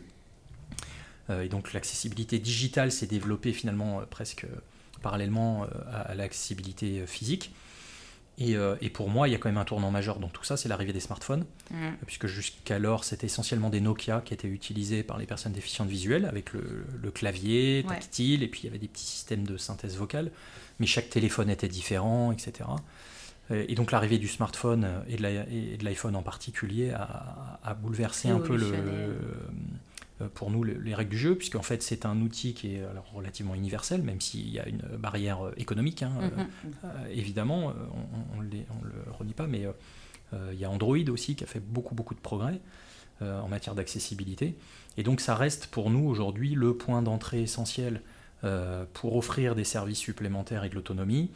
Euh, avec cet avantage d'avoir un, téléphone qui est euh, relativement homogène, mais dont le contenu est tout à fait personnalisable en fonction des besoins des utilisateurs, et donc qui permet d'ouvrir tout un tas de services. Et euh, ce que je disais tout à l'heure, c'est que le temps d'acquisition d'un nouveau service est très faible. Plus faible. parce, que, bah, parce que voilà, on, connaît la gestuelle, on connaît la manière d'accéder au service via le téléphone. Et donc si c'est bien développé intelligemment, le temps d'acquisition est très faible. Ah je, me, je, me, souviens des débuts des, euh, des plages braille où il y avait deux lignes qui s'affichaient quand on tapait. Ouais, ça, c'était des souvenirs d'enfance. C'est ça. voilà. Euh, donc, on a parlé beaucoup de EO guidage Okinéa. Quand est-ce que EO guidage devient Okinéa Et puis, quand est-ce que vous créez euh, donc Rémi, Martin et toi, les quatre, parce que c'est quatre sociétés maintenant au C'est ça, exactement. comment se fait toute cette transformation Euh, bah, écoute, on continue de se développer, donc euh, on arrive à saturation à nouveau de nos locaux euh, de, Gerland et de Vénissieux, puisqu'on est une quarantaine en 2014. on a une belle équipe. Et donc les innovations, c'est le feu sonore, la balise sonore, les bandes, comme tu disais... Les bandes d'éveil de vigilance et les bandes de, guidage. Voilà. Et qu'est-ce que vous avez d'autre à ce moment-là euh, bah, il y a des services de, donc là, de pause, installation. Euh, euh, effectivement, à cette époque-là, on a, on a co-créé aussi un cabinet de conseil en accessibilité universelle, puisque au cours de conf, puisqu'on fait beaucoup d'interventions sur le sujet aussi, on rencontre une architecte française spécialisée dans l'accessibilité universelle qui bosse à Londres depuis 10 ans avec un des papes de l'accessibilité universelle et qui, rentre, à, qui rentre en France à Lyon. Tout est une histoire de rencontre. Et une fois de plus. et donc, euh, on venait de gagner un gros marché pour le Conseil d'État, donc ah. pour faire tous les tribunaux administratifs, cours administratifs d'appel en France, avec euh, justement de la signalétique accessible, donc des plaques de porte, euh, des... mais tout avec du braille, du relief, des contrastes visuels, avec des boucles à induction magnétique, donc pour les personnes qui sont malentendantes, qui ont un appareil, enfin tout un tas d'équipements, des balises sonores évidemment, mais tout un tas d'équipements pour rendre les tribunaux le plus accessible possible. Et donc j'avais besoin d'un chef de projet pour ce gros marché, donc on l'apprend d'abord comme chef de projet, et puis rapidement elle nous dit, bon moi je suis architecte, j'aimerais bien faire de l'architecture, en tout cas du conseil en accessibilité universelle. et donc avec elle on crée un cabinet de conseil, justement pour euh, être prescripteur de nos propres solutions, et donc euh, pouvoir... Euh, travailler avec des grands comptes pour les aider à avoir une vue un peu plus large que seulement la loi euh, pour la mise en accessibilité et euh, vraiment réfléchir en termes d'accessibilité au service. Pas seulement l'accessibilité physique du lieu, mm. mais euh, vraiment comment j'accède à tous les services offerts par ce lieu-là. Donc ça, c'est Univaccess. Donc ça, c'est Univaccess. Bravo. c'est lui. C'est là. Il est casé. c'est bon, je l'ai casé. donc on crée ce cabinet de conseil. On crée une autre société en plus à l'époque qui, qui s'appelle Access for All. On s'associe avec un Lillois pour créer euh, une entreprise qui euh, fournit des équipements dans le monde du retail, donc euh, banque, magasin. Et donc c'est notamment à travers cette expérience-là qu'on a pu équiper tout un tas de chaînes de magasins et de banques. Et voilà, et donc on se développe, on arrive à, une quarantaine, on, sature les, locaux dans lesquels. et, et, donc on était toujours sous l'ombre du, du, père fondateur de, et au guidage, qui était vraiment son, son projet à lui. Et donc on avait besoin aussi à un moment donné de s'approprier le sujet. Euh, donner un coup de boost un Donner un petit coup de boost. Modernité, je sais pas. Euh. Modernité, euh, au terme de charte. Puis Rémi qui est très branché comme, effectivement. on avait besoin de rafraîchir ça. Et puis il y avait aussi une dimension, c'est qu'on on avançait aussi sur des questions internationales, puisque ça faisait partie de mes tropismes à moi, issu de 3A, où j'allais voir un peu ce qui se faisait partout dans le monde, et qu'on a eu des projets au fil de l'eau aussi à l'international. Euh, et on s'est dit, bon, bah, faut qu'on crée une marque qui est un peu mieux que EO Guide Edge, euh, qui fonctionne pas du tout en anglais. Euh, et puis de s'approprier ce projet-là. Donc finalement, on a déménagé dans les locaux dans lesquels nous sommes aujourd'hui, à Champagne au Mont d'Or, où là on a de la place, voilà, on est tranquille. on doit avoir 1500 mètres carrés à peu près. Euh, on regroupe toutes les activités et on crée euh, Okinea et les quatre Okinea euh, qu'on a, qu'on a, qu'on a aujourd'hui. Donc ça, ça date de 2015. Ok, donc Okinea bâtiment, digital, produit et tech. C'est ça. Et Okinea, alors, raconte-moi le brainstorming J'aime bien savoir le brainstorming. Alors, Okinea, pourquoi? Qu'est-ce que c'est que ce nom qui fait penser à des graines qui vient de l'alimentaire? Non. alors, pour l'anecdote, euh, à cette époque-là, on s'est dit, tiens, pour le naming, on va faire... Euh, on faisait comme tout le monde des brainstorming, des machins. Et puis on s'est dit, tiens, euh, ça marche bien la boîte, on va pour la première fois faire une expérience de naming avec une entreprise spécialisée en naming. Oh waouh, d'accord. Et, et, ça a été un super projet qu'on a mené avec toute une méthode pour cerner l'univers dans lequel on veut, etc. Et puis au fil de l'eau aussi, donc euh, être en phase d'émergence, créer beaucoup de noms potentiels, et puis petit à petit euh, réduire le scope jusqu'à arriver à un ou plusieurs noms qu'on a gardés. Et donc je crois qu'en tout, on a passé en revue plus de 1000 noms à travers la méthode. Ah et sur les shortlists, ils vérifient aussi l'éligibilité pour les noms de domaine, etc. Ce que ça veut dire dans d'autres langues aussi, accessoirement, puisque ça peut éviter des petites déconvenues. Et donc euh, au Kineas, bah, ça nous évoquait quelque chose de contemporain, ça nous évoquait le euh, EO, qui était le, nom qui ressortait partout dans tous les produits. Euh, le féminiser, on trouvait que c'était aussi un élan qui était en phase avec le 21e siècle, certes. Dans le Hokinea, il y a le kin qui nous ressemble, on est des gentils. Il y a le hockey, parce que bah, pour nous, il faut qu'on avance. Et, voilà, tout ça fait que ce, ce, nom nous a parlé et la déclinaison graphique. Euh, etc., fonctionnait bien. Et, euh, on, a fait de SCA notre emblème euh, depuis 2015. D'accord. Et quand est-ce que vous commencez à bosser sur Evelity parce qu'on a parlé de toutes tes innovations, toutes les innovations et au guidage et au kinéa. C'est ça. Et quand est-ce que vous commencez? Parce que j'imagine que. Ah, donc tu vas nous expliquer ce qu'est Evelity, mais j'imagine que c'est un projet sur le long cours oui. qui a commencé. Euh, on a fait ça il y a deux ans, comme ça. vite fait. non, ça a été un peu plus long que ça. tu parlais des smartphones, justement. Bah voilà, euh, ça fait le voilà, donc. Euh, Alors en fait, euh, bah, juste pour comprendre déjà les quatre Okinea, Okinea Bâtiment, on fait des travaux tout corps d'état pour les bâtiments. Donc aujourd'hui, on travaille pour la région Rhône-Alpes, pour la ville de Marseille. On fait une centaine de bâtiments par an pour la ville de Marseille en travaux, mise en accessibilité. voilà. tout ça, ouais. Donc ça, c'est Okinea Bâtiment. Okinea Produits, là, on a un site de distribution de produits pour euh, bah, des villes, des artisans qui gagnent des marchés et qui veulent juste acheter des produits. Nous Est-ce que nous, euh, un consommateur non, en tant que particulier, non, on est vraiment pur B2B. Nous, on, ne vend rien à à des particuliers. On est vraiment sur des produits destinés aux ERP, établissements recevant du public, euh, et, donc à des entreprises qui font ces travaux ou à des villes qui peuvent les, les, gérer en régie. Donc ça, c'est Okinea Produit. Okinea Tech, bah, c'est euh, l'ancêtre, enfin c'est la suite des guidages. C'est euh, toute la partie électronique qui continue de vivre et de bien vivre. Et puis, et puis voilà. Et en fait, donc, et donc digital, et c'est là où, où, on fait le pont avec Evelity. Donc en fait, moi, pour avoir, donc depuis 2009, euh, j'ai commencé à naviguer un peu, de regarder ce qui se faisait à l'international, euh, d'aller voir dans des salons en, Allemagne. En Allemagne, d'accord. Mais aussi à San Diego, aux États-Unis, où il y a le plus gros salon de, des aides techniques pour déficients visuels. Ah à, San Diego, donc, qui s'appelle le CSUN, qui dépend de la University of California State. Euh, et donc c'était un peu pénible de devoir aller en Californie et faire un salon, évidemment, pour voir ce qui se fait là-bas. Euh, non, mais tout ça pour dire que du coup, bah, petit à petit, on s'est forgé notre vision de l'accessibilité et on voyait bien que finalement, d'un côté, il y avait les travaux qui permettaient de créer, on va dire, un environnement en dur euh, plus accessible, qu'il y avait des équipements de signalétique qui permettaient de faire les panneaux vocaux.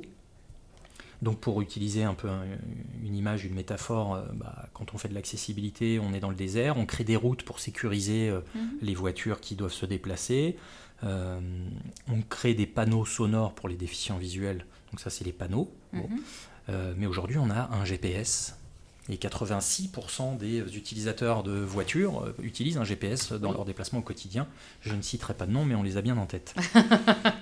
et, donc, à cette époque-là, euh, en, discutant avec des usagers, euh, alors en particulier déficients visuels évidemment, mais pas que, euh, on se dit qu'un GPS piéton qui utilise ce smartphone qui est sorti peu de temps avant et qui, on le voit bien, offre ce potentiel-là, serait un outil révolutionnaire pour pouvoir guider dans la bonne modalité finalement, selon les besoins des utilisateurs. Je suis aveugle, bah, j'ai mon système de, de, screen reader, de vocalisation du téléphone. Je suis mhm. malvoyant, j'ai du contraste. Je suis euh, déficient auditif, j'ai un système d'amplification. Mhm. Je suis euh, complètement sourd, je peux avoir de la LSF ou du visuel, des textes. Mhm. je suis en fauteuil, bah, peut-être que je voudrais qu'on m'indique un itinéraire qui est garanti sans rupture. Voilà, et donc à cette époque-là, donc 2013, euh, je regarde un peu ce qui existe du côté des technologies de géolocalisation indoor. comment, puisque le satellite, le GPS ne passe pas dans les bâtiments. Euh, donc je regarde un peu euh, la littérature scientifique et technique de ce qui existe sur, sur la partie indoor pour dire tiens si on devait faire un réseau de métro équiper et aider une personne aveugle notamment à, se déplacer, dans le métro toute seule sans qu'elle le connaisse euh, qu'est-ce qui existe? Et donc euh, on, découvre entre guillemets à cette époque-là qu'il y a une, technologie basée sur le Bluetooth euh, qui se développe, puisque nous, une de nos conditions, c'est que ça doit marcher avec les smartphones. Dans notre vision dès le départ, c'est de dire que ça doit marcher sur smartphone, il ne faut pas qu'il y ait de coût d'acquisition pour les utilisateurs. Notre vision depuis l'origine, c'est vraiment gratuité pour les utilisateurs, payé par la collectivité. Les systèmes doivent être payés par la collectivité. Et puis surtout, faut que ça, parce que souvent dans le métro, on capte pas. Donc il faut aussi que ce soit... Bah, sans, sans, data. Ouais, c'est ça. Sans data. Euh, et donc que l'appli soit gratuite, etc. Euh, donc le Bluetooth est une techno, parce qu'il y a d'autres technos qui existent, mais qui ne sont pas euh, adaptés au smartphone. donc voilà, les, ce qu'on appelle les balises beacon, les beacon iBeacon, beacon mhm. Bluetooth, ils commencent à se développer à l'époque? Et donc on, commence à, regarder de ce côté-là. On, embauche un ingénieur senior en, soft euh, pour bosser sur ce projet-là, qui arrive en août 2013. Et on fait un cahier des charges. Voilà, nous, ce qu'on veut, c'est que pouvoir guider une personne d'un point A à un point B à partir de son smartphone euh, euh, dans un environnement fermé. Tu as déjà recruté un potentiel utilisateur? Tu as déjà approché une ville quand tu lances ça en 2013 Je sais pas, tu peux te dire, bah, je, vais, je connais quelqu'un à la mairie de je sais pas. Euh, c'est le bêta-testeur. On lui parle de l'idée. Comme ça, on est sûr qu'il y a au moins quelqu'un qui va pouvoir. Allez, tu vas tester, tu me dis ce que tu en penses.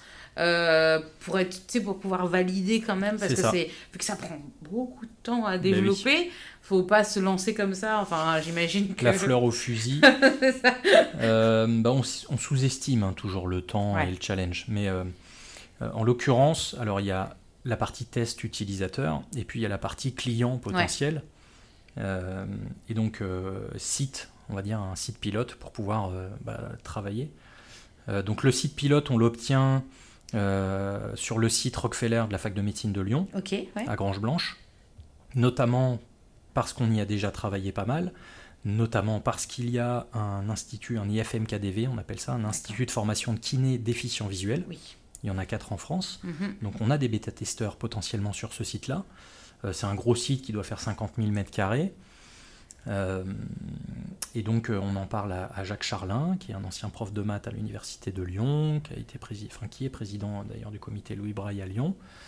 et donc on a l'accord d'installer notre, notre système là-bas pour faire des tests. Et puis côté utilisateur, en, 2009, en août 2009, on avait intégré Lise, qui est, qui est déficiente visuelle, qui bosse chez nous, euh, et qui intervient sur les questions d'usage, de normes, euh, qui connaît extrêmement bien ce, domaine-là. Et donc, elle nous sert systématiquement de première bêta-testeuse. et, donc, euh, et donc, on fait rapidement une V1, on va dire, pour faire la preuve de concept, comme on dit. Et ça me, ça me restera toute ma vie, je pense, puisqu'on on, lâche entre guillemets Lise dans cette fac qu'elle ne connaît pas avec un smartphone et on lui dit bah, tu dois aller salle 112 qui est au, deux premier étage, à l'autre bout du bâtiment, euh, et en avant. Et donc, euh, Lise utilise le téléphone. Alors, il y a quelques bugs. Oui, euh, C'est pas idéal. idéal, mais en tout cas, elle arrive à bon port. Et donc, quand elle me fait son petit compte rendu, elle me dit écoute, c'est magique, c'est incroyable, c'est la première fois que je suis dans un bâtiment que je ne connais pas et je peux de manière complètement autonome atteindre ma destination. Waouh donc quelque part, la preuve de concept de l'usage euh, est confirmée, il est, euh, il est évident, mais il est confirmé. Et puis bah, après, c'est la partie technique qui est un petit peu plus compliquée que prévu. C'est quoi les euh, difficultés? C'est sans rentrer trop dans les détails, oui, bien sûr. On, ne comprendrait pas. Enfin... Non, non, mais, mais qu'est-ce qui est compliqué? vulgariser Parce qu'en fait, tu, comment, déjà, comment tu fais ta V1 pour qu'on comprenne bien? C'est-à-dire que toi, tu vas cartographier l'intérieur du bâtiment et après, tu le rentres. c'est pas du tout. Mon mari qui est dev, de... il va écouter ça, il fait. c'est pas utiliser les termes. et donc, tu le rentres dans un logiciel qui après est retranscrit pour les personnes malvoyantes. C'est pas du tout. Euh, bah, en fait, très euh, clair. oui, mais c'est un peu ça en fait. Euh, on, va, on va certes cartographier le site. Euh, on va définir des vecteurs et des nœuds. En gros, bah, c'est mhm. le principe du GPS. Hein. il y a des intersections, il y a des lignes droites. Bien sûr. Euh, donc Et après, il y a des briques de routage. Donc, c'est comment je donne les instructions au fur et à mesure. Euh, donc, quand on est voyant et qu'on utilise un GPS de voiture, on peut utiliser juste la partie visuelle, mais certaines personnes utilisent la vocalisation où on entend tiens prochain rond-point, deuxième sortie, etc. Mais c'est exactement le même principe. Donc on va cartographier le bâtiment, on va définir euh, bah, les cheminements, les destinations, et puis euh, bah, les destinations, ensuite l'utilisateur peut, peut choisir celle qui, qui, l'intéresse. Et puis on va lui délivrer du coup à travers l'oreillette. Il met un casque avec une seule oreillette, une seule oreillette pour garder euh, quand même de l'attention à son environnement. Et puis on va beaucoup travailler, il faut lui donner le peu d'infos, c'est ce que tu vois, ce que disait ton père, trop d'infos tue l'info. Mm-hmm. Bah, en l'occurrence, un de nos enjeux forts c'est d'avoir la bonne ergonomie, le bon niveau d'information, pour pas euh, dire, euh, voilà, euh, il reste 5 mètres, 2 mètres, 3 mètres, et tu passes ta vie à entendre des infos. Il faut en plus le niveau de précision aussi qu'il faut avoir, surtout dans un, j'imagine, dans un bâtiment où, tu sais, les intersections, c'est pas non plus, t'es pas dans un dans un château ou ah dans bah. une salle de concert. C'est-à-dire que les intersections, ça peut être à 5 euh, mètres près, euh, tu peux te, te planter de, de, couloir. Quoi. Donc il y a l'enjeu d'usage. Donc là, c'est vraiment toute la partie design d'usage euh, qui est, qui est, en jeu. Et puis l'autre partie que tu décris, c'est la partie challenge technique, où là, bah, la technologie Beacon Bluetooth en 2013. on a une précision, on va dire, médiane, puisqu'on parle de médiane en l'occurrence, qui est plutôt entre 5 7 mètres donc euh, on essaye de filtrer, de pondérer pour que l'instruction arrive à peu près, euh, etc. Mais ça fait partie des gros défis. Et en fait, euh, ce qui illustre très bien ce challenge-là, c'est que donc on fait une première version et on, discute avec la RATP qui accepte avec leur service innovation de mettre en place une install à Aubert, station oh, Aubert, RER A à Paris, grosse station. Donc on installe nos équipements, on fait des tests et c'est une catastrophe, ça marche pas du tout. Notamment pour une bonne raison là qui était purement technique, c'est qu'on utilise notamment la boussole pour pouvoir avoir la bonne direction à un moment donné, notamment mhm. au début. Euh, et que quand un métro arrive ou une rame de RER, e ça crée des perturbations électromagnétiques incroyables. Donc la boussole est tourne dans tous les sens. Ah donc on donne des mauvaises instructions, donc les gens se paument. Donc euh, le, résultat est assez catastrophique. Voilà, c'est pas euh, optimal.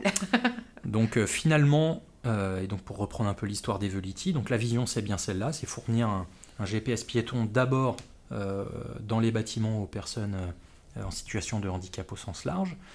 Euh, et on, se dit, on démarre par la situation la plus complexe, donc c'est un métro, c'est là où il y a le plus de perturbations, et puis l'usager, entre guillemets, où il y a le plus de difficultés et de challenges techniques, c'est une personne complètement aveugle. Et en se disant, euh, si on arrive à guider une personne aveugle dans un métro, on pourra petit à petit remonter plus facilement vers d'autres typologies, et euh, selon le design universel qu'on essaye d'appliquer, ça permettra de servir tout le monde. Autant s'attaquer au dur directement. C'est ça. Euh, et, en fait, c'est pour ça que ça a mis autant de temps aussi. C'est que d'un côté, on a eu euh, donc cet échec en 2014 euh, à Aubert, où on se rend compte, voilà, il y a tout un tas d'éléments d'usage, de design de service à valider, et que de l'autre côté, technologiquement, on n'est pas encore, on va dire, suffisamment mature. Et il se trouve qu'en plus, à cette époque-là, donc jusque-là, on avait une croissance à deux chiffres. Euh, euh, et, il se trouve qu'à cette époque-là, euh, François Hollande arrive au pouvoir. L'échéance de 2015, donc la loi de 2005, disait vous avez 10 ans pour rendre tous les bâtiments de la France accessibles. Bon, en 2014, ils disent on ne sera pas au rendez-vous, on est grave à la bourre. Donc on va demander à une sénatrice de faire un rapport pour dire qu'est-ce qu'on fait. Et donc pendant cette année de réflexion, bah, les clients disent oh là là là, on va pas continuer de dépenser beaucoup d'argent, on va attendre de voir ce qui va nous tomber dessus comme nouvelle obligation. Donc euh, on ah continue de. Enfin, euh, on, va dire que l'activité se, se, calme pour la première fois de notre parcours chez euh, Okinea. Euh, il y a une, voilà, une première phase de, de ralentissement d'activité, mhm. donc moins de moyens. Donc quand on a moins de moyens, bah, on, les garde pour euh, assurer l'essentiel. Donc on met moins de moyens dans ce projet-là, on le garde dans un coin de notre tête, on continue de regarder ce qui se passe, euh, mais on temporise. Et ton ingénieur, il était toujours tout seul depuis euh, le lancement Alors lui, il était parti, il y en a ah un autre qui est venu, on en avait mis un autre à mi-temps pour faire la version Android, euh, mais euh, bah, à un moment donné, on gagne d'autres projets pour la partie, on va dire, euh, Tech, balise sonore, feu, donc on met les équipes que là-dessus, et ce projet-là vivote, stagne dans un coin. Tranquillement. On continue de suivre les technos, de voir qu'est-ce qui pourrait devenir, enfin, qu'est-ce qui serait plus mature, et, et de suivre ça. Et donc ça nous amène finalement euh, en 2018. Ouais. Ah oui. Et oui, le temps passe. Ouais. Euh, et qu'est-ce qui se passe en 2018 Donc on, avait continué de bosser un peu le, concept et d'aller tester un peu le marché. Euh, donc on voyait bien qu'il y avait une forme d'appétence. Bon. Et en fait, en 2018 sort un marché pour le métro de Marseille de euh, développement d'une solution de guidage pour personnes aveugles dans tout le réseau de métro. Première phase et deuxième phase du marché, euh, ouverture et, développement de l'application pour tous. Là, on se dit, waouh, pour une fois, on n'était pas l'origine du truc. Donc, ils avaient fait appel à un bureau d'études en techno qui avait monté le cahier des charges avec eux. Et donc, on répond et on gagne ce marché-là, un million et demi. C'était du pain béni. Enfin, Donc bah là, on se euh, dit, waouh, ça y est. Mais bon, va falloir. Bah, va falloir maintenant euh, répondre. y aller, quoi. va falloir répondre. Euh, mais en tout cas, on se dit, bah, ça nous fait une, une belle ah bah petite levée de fonds, on va dire, on va dire ça comme ça. En tout cas, ça, amorce. alors, les 1,5 million, c'était pas tout de suite. Hein, c'est sur 3 à 4 ans. bon, Mais, bon, ça permet déjà de. En tout cas, ça amorce la pompe. voilà. Ça amorce la pompe, ça donne des moyens. dans le même temps, on répond un dossier de la BPI euh, qui s'appelle Projet Investissement d'avenir, qui cherchent justement à financer des innovations à fort potentiel.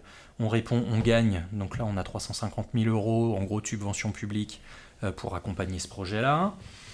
Euh, Il y a tout qui se. En 2018, ils ont décidé de. ça se débloque. Coucou euh. Euh, C'était le moment. ça se débloque, donc on bosse sur ce projet de Marseille, on, on, reprend les tests à la fac de médecine, on recrute une équipe petit à petit, 2, 3, 4, 5 personnes. et puis en 2019, donc fin novembre 2019, euh, on est contacté par euh, un organe de la ville de New York. Bonjour, hello. Puisqu'on avait un peu rendu visible ce qu'on faisait évidemment euh, sur, sur, sur, le net. Et, et donc on a une personne du Transit Tech Lab. donc le Transit Tech Lab, en gros, c'est un organisme d'innovation qui regroupe euh, le métro de New York, euh, donc euh, l'Amtrak, donc c'est le, on va dire l'équivalent de la SNCF. Oui, c'est ça. les, les, aéroports. Trains de là autour. Donc il y a les trains de banlieue, les aéroports, Seaport, donc ceux qui gèrent les, les, ports, etc. En gros, toutes les, les autorités qui gèrent du transport à New York ont créé un organe qui leur permet de faire de l'innovation et de tester des solutions en fonction de leurs problématiques. Ils t'ont téléphoné? Alors, ils nous ont contactés par mail. Et tu t'es pas dit, non, c'est un fake. C'est un fake. Alors, en plus, on était, euh, on était à ce moment-là, euh, pour l'anecdote, c'est marrant, on était à Barcelone sur euh, Smart City Expo avec le Grand Lyon où on présentait nos innovations. On venait de présenter ça à la ville d'Atlanta qu'on avait rencontré là-bas. Atlanta aussi gros, enfin je crois que c'est l'un des plus gros aéroports du monde ça, aussi. Oui, oui. Enfin c'est vraiment gros, gros hub. Ouais ouais. Euh, et donc effectivement, on reçoit ce mail du Transit Tech Lab qui dit bah en fait euh, dans les problématiques fortes remontées par nos euh, nos clients entre, guillemets, il y a l'accessibilité et donc on cherche des innovations pour l'accessibilité. On a vu que vous visiez Evelity là, ça a l'air bien. on vous invite à répondre au Call for Innovation qu'on vient de lancer.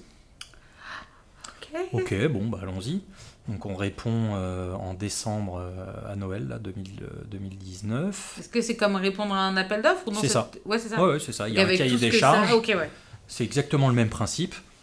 Euh, sauf que bah, c'est un peu moins cadré puisque c'est plus ouvert, on va dire. Ouais. mais voilà, donc on répond avec notre vision, notre solution.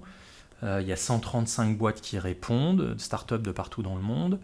Et donc on apprend à notre grand bonheur qu'on est sélectionné en demi-finale, c'est à l'américaine, semi-finaliste. Euh, et donc on est convié à New York en ah janvier 2020. Ah non Vraiment trop trop dur. Oh Après San Diego, New York, c'est pénible. Et donc on part pour... Euh, donc je vais faire un pitch euh, devant un jury. et ensuite ils avaient une deuxième journée où tous les services innovation de toutes ces entités que je décrivais juste avant peuvent venir faire un tour et rencontrer les 22 demi-finalistes. Et donc on est euh, comme un petit, dans une grande salle, chacun a sa table, son écran, son machin. T'avais beaucoup d'Européens ou des Américains C'était euh, mélangé, enfin, les nationalités qui bossaient sur ce type de, euh, techno Alors pas mal d'Américains, ouais. des Israéliens, ouais. Espagnols. Mm. Donc assez international quand même. Et donc on présente nos trucs. Et on apprend fin janvier qu'on est retenu dans les 8, euh, les 8 lauréats, on va dire. Et donc, on a 8 semaines pour faire. Euh, alors, c'est à l'américaine. Hein, 8 semaines 8 semaines pour faire une preuve de concept, tester, équipe, enfin, équiper, mettre en service une station de métro à New York et euh, faire tester ça à des usagers, avoir un rapport de test usager, technique, avec les services maintenant. C'est 8 semaines, top chrono. Donc, je retourne en février à New York pour faire le kick-off, la, semaine de kick-off où on rencontre toutes les autorités, les machins. Oh là là Voilà, et donc euh, huit semaines plus tard, on doit avoir terminé. Donc, euh, la pression un peu? euh, bah, Pression parce qu'en fait on a envie de réussir, on a envie que ça marche, mais déjà tellement heureux d'être là. Euh, et puis, euh, et puis bah, c'était déjà gagné puisque ça nous permettait de communiquer euh, largement sur cette victoire-là. Et donc les équipes de com chez nous étaient ravies. Et puis c'est sympa comme vitrine quand même de dire tiens, on a été sélectionné par le métro de New York pour mettre en place notre techno. C'est un bon vecteur de com. Et voilà, et donc euh, on lance ça, euh, et donc on devait partir le 16 mars 2020 avec mon chef de produit pour aller installer la station de métro. Voilà. Il ne vous échappera pas que le, mois de mars, 2020. 2020 euh, bah, en l'occurrence, le 13, donc le jeudi 13 mars 2020, Trump annonce qu'il ferme toutes les frontières des États-Unis et que c'est bouclé. quoi.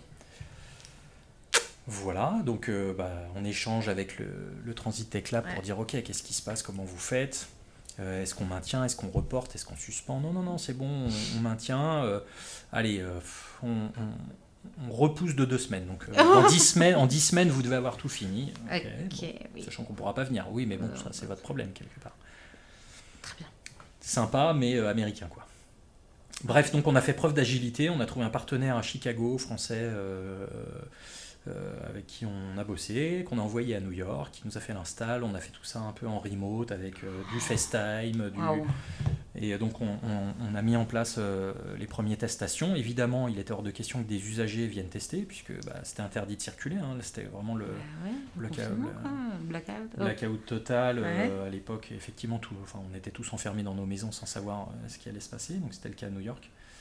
Et donc, euh, ce sont les, deux responsables de l'accessibilité du métro de New York euh, qui sont sortis pour la première fois de leur appart pour aller tester la station qu'on avait équipée à J Street à Brooklyn, euh, qu'on fait office de bêta-testeur. Et, donc, au terme des dix semaines, repitch, présentation des résultats, blablabla, devant un jury, une trentaine de personnes en visio, du coup. Et donc, on apprend deux mois plus tard qu'on a gagné. Ah C'est une histoire de fou. Euh, et que du coup, on a, euh, en, gros, on a un an de projet avec, euh, avec le métro de New York pour pouvoir étayer notre preuve de concept et, notre offre de valeur, et du coup faire des vrais tests utilisateurs, etc. etc. Voilà, donc en tout cas, Evelity, c'est ça. Et donc depuis, tu es retourné à New York pour... Alors, pour l'anecdote, donc on est en mars 2020, les frontières américaines ne se sont rouvertes que le 10 novembre 2021. Ah Impossible d'aller aux États-Unis euh, jusqu'en novembre. Jusqu'en novembre 2021. Euh, donc on a fait tout ce qu'on pouvait en remote. Euh, donc à distance, on a trouvé un étudiant français qui était entre deux pour aller faire des relevés sur la station de métro, des tests, etc.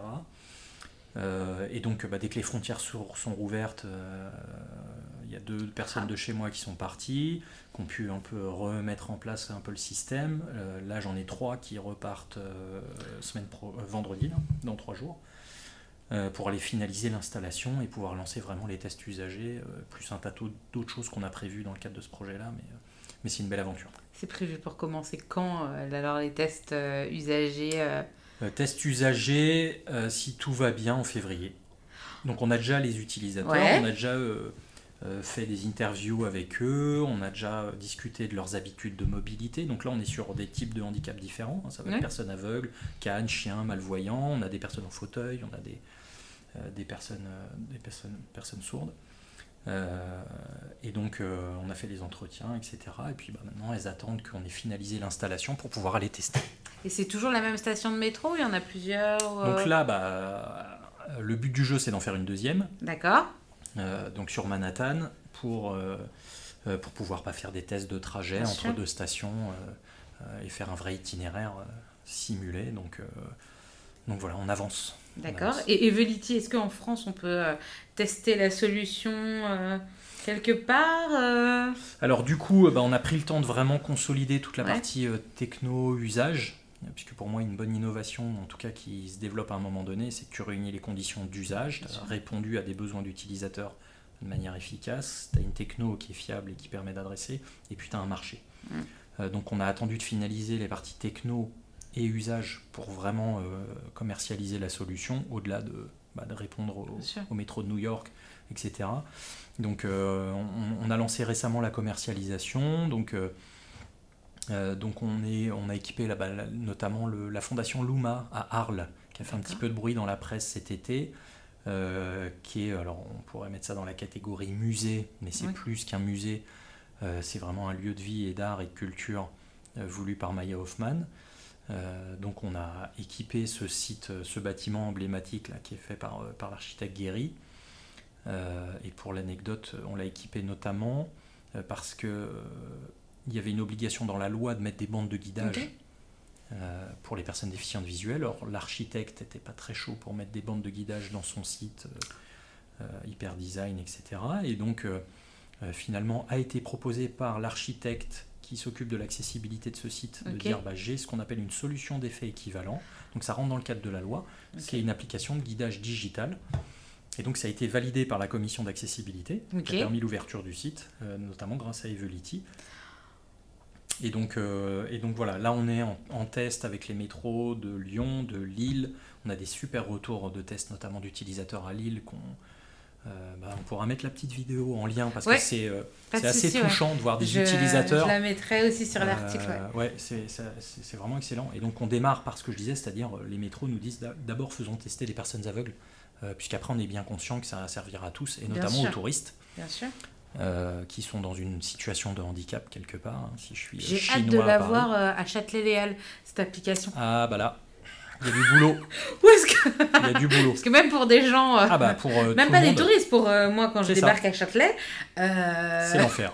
C'est horrible. Il y a des stations de métro à Paris, c'est horrible. et on doit marcher en septembre, où est la, plus, la sortie la plus proche, et celle la plus proche de en haut où je vais sortir dans la bonne rue. Enfin bon, bref. Donc j'ai hâte que ça arrive. La RATP, euh, allez-y, c'est parti, on attend. euh, RATP, on est en test euh, pour le tram, la jonction tram T2, T, T3, non, T3, T3B. En oui, gros, à Port de Vincennes. D'accord, ouais, c'est autour de Paris. Il y a deux trams qui, qui, se rejoignent, et, et, donc il y, avait une, il y a une grosse problématique de, de, de comment dire euh, de faire le lien entre les deux, entre l'un et l'autre. Et donc euh, là, on, est en phase de test aussi. Euh, et donc là, on est en lien avec pas mal de musées, notamment. on est en lien avec quelques aéroports, avec quelques gros sites emblématiques dont je ne parlerai pas pour l'instant. mais voilà, et, notamment à l'international, enfin, pour donner deux, trois exemples, métro, on est en discussion avec les métros, par exemple de Rotterdam, de Bruxelles, euh, de Dubaï, mhm. euh, et puis, euh, et puis d'autres sites aussi sur du privé, par exemple, avec le groupe Total, Sodexo, mhm. des gens comme ça qui, sur des gros sites, des gros bâtiments ou des, des sites avec plusieurs bâtiments, bah, voient bien l'intérêt d'avoir une application qui permet à n'importe qui, un visiteur notamment, de pouvoir rejoindre une salle de réunion en toute autonomie, quelle que soit sa situation. Ok, j'ai honte de poser cette question, mais y a-t-il d'autres innovations dans les pipes là dont tu pourrais nous parler Ah la fille, alors, quelle est la suite? Parce que là, euh, fou Il y en a une en fait. Euh, il y en a une. Euh, c'est que justement, là, ce que je décris depuis tout à l'heure, c'est qu'on travaille à travers Evelity dans le guidage indoor, donc bâtiment complexe, réseau de métro, aéroport, bon, etc université, campus, euh, musée, etc. Euh, notre Graal, finalement, c'est quoi? C'est de faire ce qu'on appelle le door-to-door, mmh. porte à porte.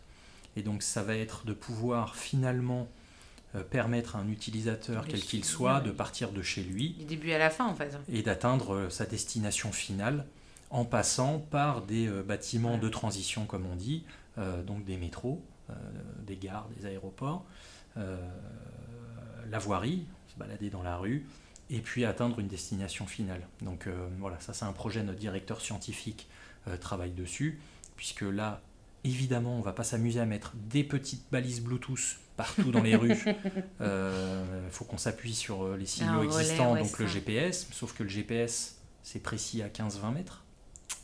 On ne le sait pas toujours, mais euh, c'est vraiment pas très précis, surtout dès lors qu'on est dans une ville avec des bâtiments qui commencent à s'élever, ça fait des effets canyon, comme on dit. Et donc la précision est, mauvaise, et donc euh, bah, guider typiquement quelqu'un pour traverser une rue au bon endroit, euh, et les GPS et les cartes existantes, en fait une rue pour un GPS de voiture, c'est un vecteur, et il y a une intersection, très bien, nous, on a besoin d'avoir deux vecteurs, un pour chaque trottoir, plus les passages entre les deux vecteurs que sont les passages piétons, et d'avoir suffisamment de précision pour pouvoir guider les personnes en toute sécurité euh, dans cet environnement-là. Donc on commence à travailler dessus. C'est un vaste projet. Vaste, voilà. Donc dans quelques mois, peut-être années. non, j'ai essayé de faire preuve d'optimisme. non, non, soyons lucides. Dans quelques années, on aura aussi Evenity pour pouvoir, du début à la fin, et le métro, et le tram, et, le, et le, se, balader dans la rue, et puis retourner à la maison, voilà, avec une seule et même application. C'est ça. C'est le but, c'est l'objectif. Exactement. En plus de tous les autres projets, peut-être vous allez avoir d'autres idées, donc ça va. voilà, c'est sans fin. c'est sans fin. Et ce que, ce que peut déjà faire Evolity, c'est activer, par exemple, nos fameuses balises sonores. Euh, on en a mis pas loin de 2000 dans le métro à Paris, donc qui s'active avec la petite télécommande.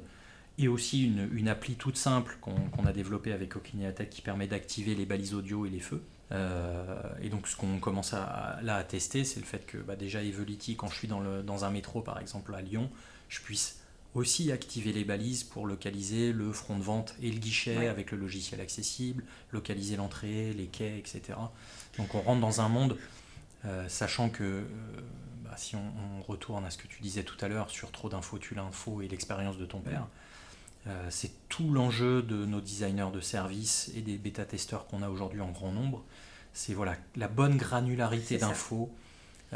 sachant que les besoins sont différents, et c'est là aussi où le smartphone est intéressant, c'est mm. que euh, bah, déjà, je peux accélérer la vitesse de lecture des textes parce que voilà, des, des déficients visuels qui utilisent leur smartphone, ça va très vite. Oui.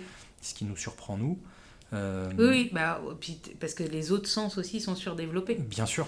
Donc, euh, je ne sais pas si les gens le savent, mais c'est vrai que les personnes aveugles ont un sens de l'ouïe ou du tout, bon, le toucher par le barail, mais l'ouïe aussi extrêmement. Euh, d'ailleurs, c'est beaucoup, c'est pour ça qu'il y a beaucoup de, de, mélomanes et de grands musiciens aveugles et beaucoup de musiciens aveugles qui sont formés dans les grandes écoles pour enfants aveugles et malvoyants. Il y a des grandes, on en parlait, des grandes écoles de musique parce que, et puis, et puis surtout le cerveau parce que tout est mémorisé, parce que forcément on peut pas consulter la partition euh, pendant qu'on joue, donc c'est euh, d'autres sens, euh, grosse capacité. C'est ça, donc bah voilà, l'enjeu finalement c'est de permettre de manière extrêmement simple à chacun d'avoir la bonne info au bon moment, dans la bonne modalité qui lui va bien et d'avoir le parcours qui lui est le plus confortable. Du coup, ça fait combien de temps que tu à la tête d'Okinéa euh, bah, 12 ans. 12 ans. 12, 13 ans. Et ça te plaît ton job Finalement, être chef d'entreprise, comment tu le vis bah, plus, Plutôt pas mal, puisque je persiste et signe. Mais, ouais, c'est ça. non, non, c'est euh, c'est très euh, dense. Mhm. dans les périodes où ça va bien et qu'on est en, forte croissance, il bah, faut structurer vite, mais à la bonne vitesse. Euh, dans les périodes où c'est plus compliqué, bah, c'est un autre type de challenge. Euh, donc non, c'est un métier qui est passionnant, et j'en reviens à ce que je disais tout à l'heure, c'est un jeu de stratégie, j'ai envie de dire, grandeur nature, qui est juste euh, incroyable, et qui s'appuie bah, sur des équipes avec des gens, des compétences, qui amènent énormément à une vision de base. et, et c'est vrai qu'aujourd'hui, on a la chance, à travers ce projet-là, qui est un projet clairement sociétal, d'attirer vraiment des talents incroyables euh, qui n'ont pas du tout envie d'aller dans des grosses boîtes euh, avec une finalité plus contestable, on va dire ça comme ça, et puis une manière de vivre l'entreprise et le projet d'entreprise différente et une vision de l'entreprise qui est aussi peut-être différente de celle d'autres. Mm. Donc, donc oui, c'est un métier qui est, qui, est, qui est, passionnant, qui est fatigant, qui est stressant.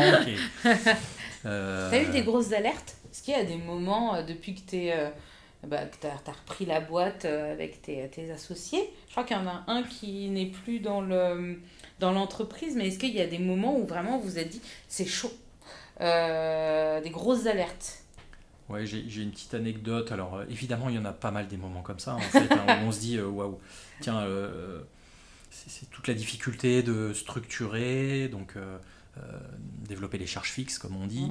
Et puis bah, le chiffre d'affaires il est plus fluctuant, donc euh, euh, bon, quand les courbes sont dans le bon sens ça va, et quand elles s'inversent c'est un peu plus compliqué. Donc euh, ça c'est difficile. Non, l'exemple que j'ai c'est que justement quand tout allait bien, que ça se développait avant mon histoire de, comment dire, un peu de retournement de marché, le temps que la en France 2014, en 2014, en fait on a, on a lancé, donc 2015 on était encore sur un bon trend. Euh, on a lancé un projet de levée de fonds bah, justement pour euh, financer le développement, puisqu'on disait Evolity, ça a demandé de l'argent, etc. Bon, il y avait tout un tas de raisons. Et puis Trésor aussi, euh, qui se tendait pour cause de besoins en fonds de roulement. Enfin, je passe les détails sur les entreprises qui se développent. Bah, il y a besoin de plus de financement en tout cas. et donc, on a lancé un projet de levée de fonds. Et pour l'anecdote, on a avancé, on a signé donc ce qu'on appelle la LOI, on a fait les due deals, donc on a fait les audits, et donc on a fait la partie juridique, et on arrivait quasiment au closing de cette levée de fonds fin juillet. Et, et, et c'est des projets qui euh, finalement se convergent final, très très tard, le juridique, la gouvernance, il y a tout un tas de sujets, la finance. Et puis il y a eu des modifications au dernier moment et on a fait cette réunion avec Rémi et Martin euh, et, le fond fin juillet où on, est sorti de la réunion en se disant non mais en fait on prend trop de risques, euh, faut pas qu'on le fasse. Euh, par contre, moi qui tenais les cordons de la bourse à cette époque-là, je savais qu'on était fin juillet et qu'en gros j'avais je dépassais mes autorisations bancaires, euh, qu'on tirait déjà bien dessus, comme on dit, euh, au mois de novembre. Euh, gros, on était en cessation de paiement trois mois plus tard. Quoi. Mais on a dit non quand même. ok. Et, pour la belle histoire, on, a pas, donc on est sorti, on est allé boire un coup, on a dit non, on le fera pas, on assume, allons-y. Euh, et donc, la, jolie histoire à travers ça, c'est qu'on a passé un coup de fil à ce moment-là à notre plus gros client, euh, qui est un fabricant de feu, donc qui achète nos cartes, enfin qui achète toujours nos cartes électroniques pour les mettre dans ces petites visus là où on est le mhm. bonhomme rouge-vert, euh, qui est une entreprise familiale. et donc on leur a expliqué, voilà, on était en train de faire une levée de fonds, on la fait pas, on est un peu short en trésor, est-ce qu'on peut se voir? On est allé les voir. Et ils nous ont passé une commande de 6 mois d'un coup payé comptant.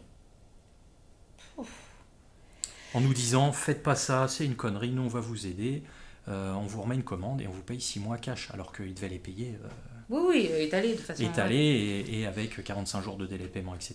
Et donc, 48 euh, heures plus tard, j'avais la totalité des 6 mois de commande TTC sur mon compte en banque, ce qui nous a bien aidé pour organiser la transition et puis voilà, après on a mis en place euh, de la facturage, on a géré avec des fournisseurs, des clients pour gagner un peu de délai, et, euh, et on est toujours là et en pleine forme. Ah ça c'est une belle histoire. Est-ce qu'on les cite ou euh, on dit le nom de cette entreprise ah, Je peux les citer et les remercier aussi à travers le podcast. Hein. c'est l'entreprise SEA Signalisation à Lyon. Ouais. qui est dirigée par Madame Vergniaud et que, que, je remercie chaleureusement euh, pour, pour cette aide qu'elle nous a euh, faite. Et euh, voilà, on dit que la vie des entreprises, c'est la guerre, mais parfois, c'est aussi des belles histoires d'entrepreneurs qui, qui, peuvent s'aider dans mm. des périodes difficiles. Je pense qu'on a fait le tour, non, sur Okinea, ou tu penses que j'ai oublié de te poser une question? Je sais pas, c'est bientôt la fin. Oui. je peux, là, je vais passer aux questions plus perso. On a compris que a priori, tu aimes beaucoup ton travail oui, au sein de l'entreprise. euh, Qu'est-ce que tu fais en dehors? Déjà, est-ce que tu arrives à fermer la porte d'Okinea? Le week-end, le soir Est-ce que ça s'arrête à un moment donné? Qu'est-ce que tu fais qui t'épanouit en dehors de, ton entreprise? Euh, Alors, qu'est-ce que je fais en dehors de l'entreprise qui m'épanouit? Alors, je vais prendre un premier thème qui est euh, à cheval. À cheval, d'accord. Euh, sens propre? alors, pas du tout au sens propre, mais au sens purement figuré. Euh, c'est que je fais partie d'une association de chefs d'entreprise euh, depuis 2009, depuis que je suis arrivé ici. Ça faisait partie de ma demande de package à l'arrivée qui s'appelle APM, Association Progrès pour le Management, que je recommande vivement à tous les chefs d'entreprise. qui regroupe aujourd'hui plus de 8000 chefs d'entreprise. C'est très peu connu, mais c'est ah très gros et c'est très influent.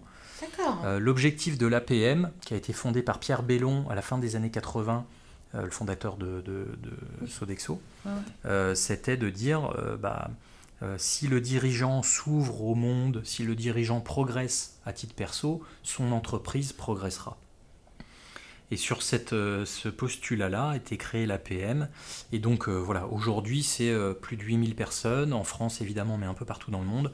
Et on se réunit en gros une fois par mois en club d'une vingtaine de chefs d'entreprise, avec un expert qui vient nous parler euh, de tout un tas de sujets, et euh, ça va évidemment de sujets proches de l'entreprise, avec euh, la gouvernance, la levée de fonds, le marketing digital, mais aussi et surtout presque beaucoup de sujets d'ouverture au monde, de géopolitique, de sociologie, de neurosciences.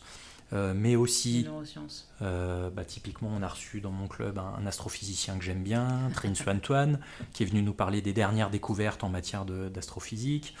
Euh, on a des, comment dire, des, intervenants sur l'art contemporain, des profs de théâtre, des acteurs qui viennent nous faire. Voilà. Et donc ça permet finalement, et ça c'est vraiment quelque chose qui m'a beaucoup comment ouvert, qui a beaucoup structuré ma vision du monde à titre perso et évidemment par voie de conséquence ma vision de l'entreprise dans ce monde, euh, à travers toutes ces interventions-là, sur plus de 12 ans, euh, c'est vraiment quelque chose de très fort et très utile pour tous les chefs d'entreprise et au-delà de ça.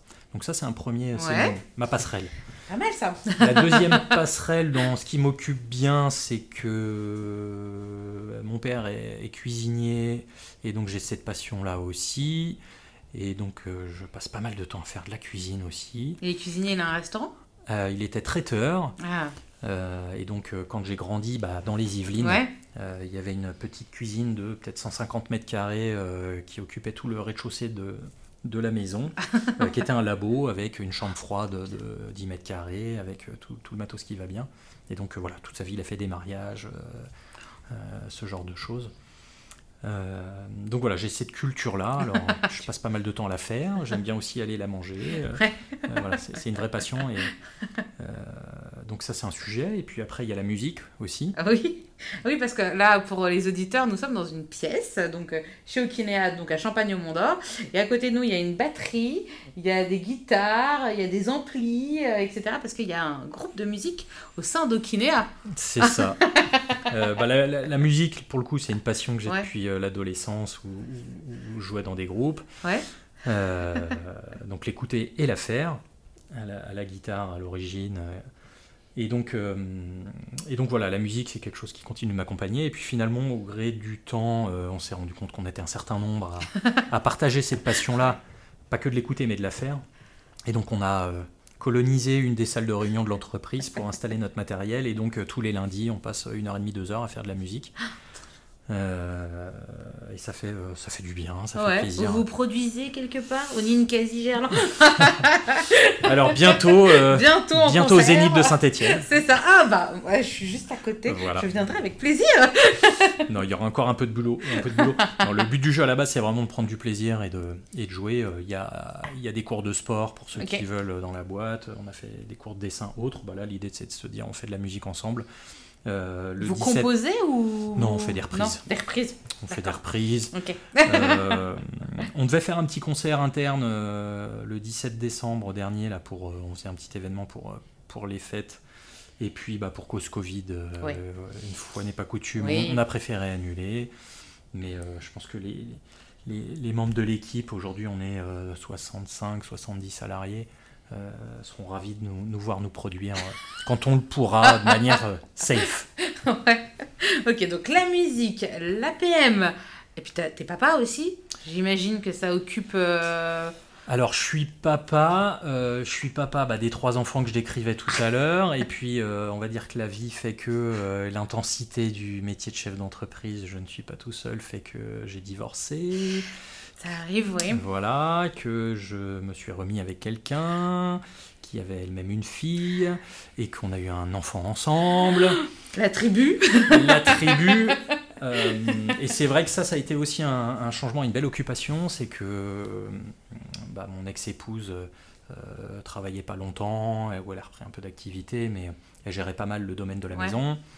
Euh, et puis bah, du coup, une fois que la séparation est, est, est avéré, mhm. euh, bah, j'ai géré euh, moitié temps, puisqu'on a fait euh, une semaine chacun. Et, donc, et là, le chef d'entreprise, papa. Ah oui, et là. Comment, comment ça se passe?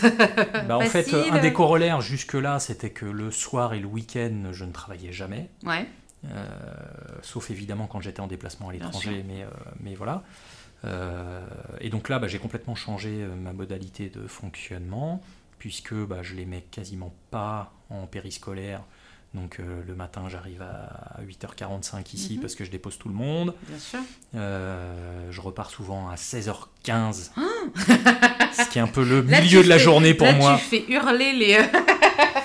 Euh, pour aller chercher tout le monde à l'école, à la crèche, gérer les devoirs, la bouffe, puisque du coup, je fais la nourriture pour tout le monde, pour les 7 à la maison. et puis voilà, gérer les, les, lessives, faire toute la vie ils viennent ici domestique. À ah, ils aiment bien venir ici. Ils connaissent Ils connaissent. ma fille aînée a fait son stage de troisième ici.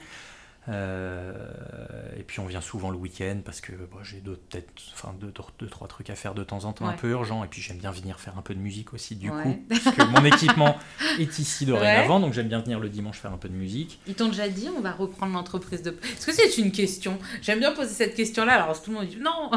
Enfin beaucoup me disent non, d'autres me disent ah oui, etc. Mais est-ce qu'il y a déjà, toi, ça cette idée que peut-être euh, un jour, il y a un de tes enfants qui pourrait reprendre la voix. Est-ce que ça a été dans des discussions? Je sais pas.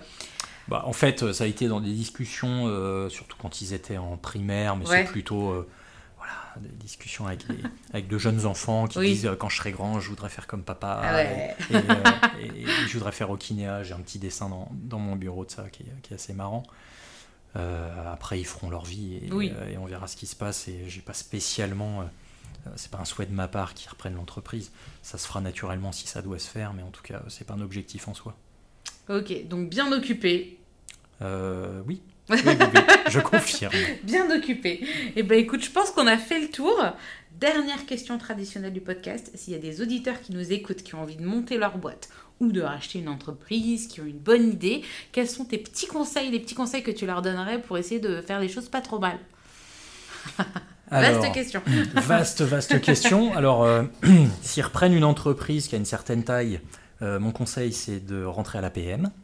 Oui. Euh, parce que ça va leur offrir, et évidemment, l'ouverture que je décrivais tout à l'heure avec des experts qui amènent un regard, et en même temps d'être avec des pairs. Une des difficultés de l'entrepreneuriat, c'est l'isolement. Euh, ça a des avantages, mais ça a des inconvénients aussi. Mm.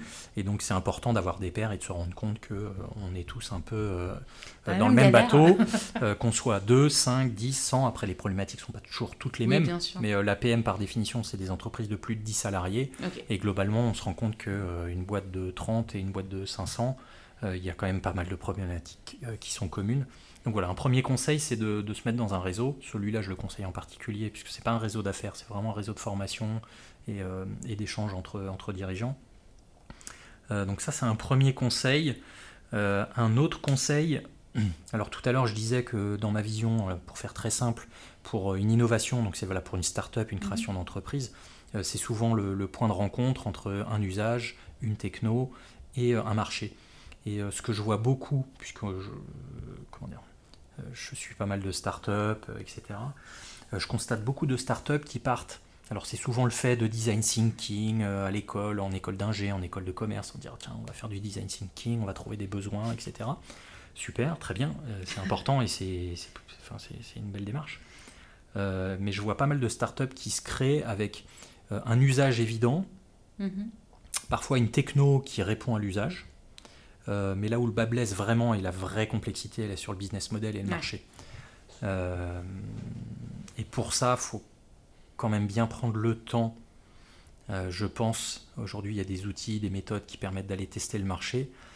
mais ça reste une vraie difficulté hein, pour le coup, mm. et ça on, le vit bien aussi aujourd'hui, entre des manifestations d'intérêt et le fait de passer un bon de commande et, de signer un chèque. On en parlait avec ton DAF, bah justement. voilà, il y, a un monde.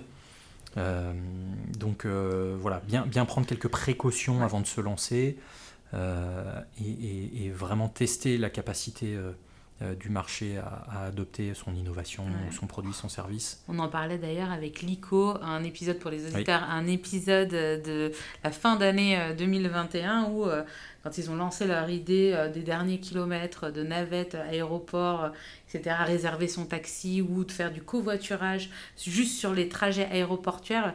Ils ont eu des articles dans la presse, c'était dit tyrambique, c'est génial, on va signer, etc. Ça a fait un four innommable parce que bah, c'est justement ce moment de ah bah là il faut s'engager, etc. Donc fort heureusement ils ont rebondi. Maintenant c'est une start-up euh, pleine de succès, euh, installée à la Duchère, ce sont des Lyonnais aussi, euh, et ça marche super bien. Ils ont un gros contrat avec la ville de Jakarta, donc bravo à eux.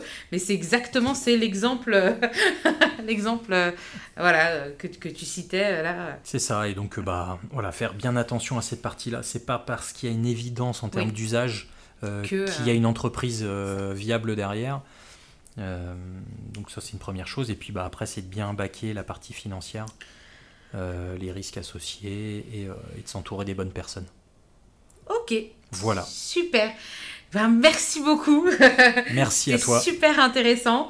Euh, écoute, bah, je te souhaite le meilleur pour la suite, pour Okinea, pour Evelity et pour toutes les innovations à venir. Et puis je te dis à très très bientôt. À bientôt, merci. Bye bye.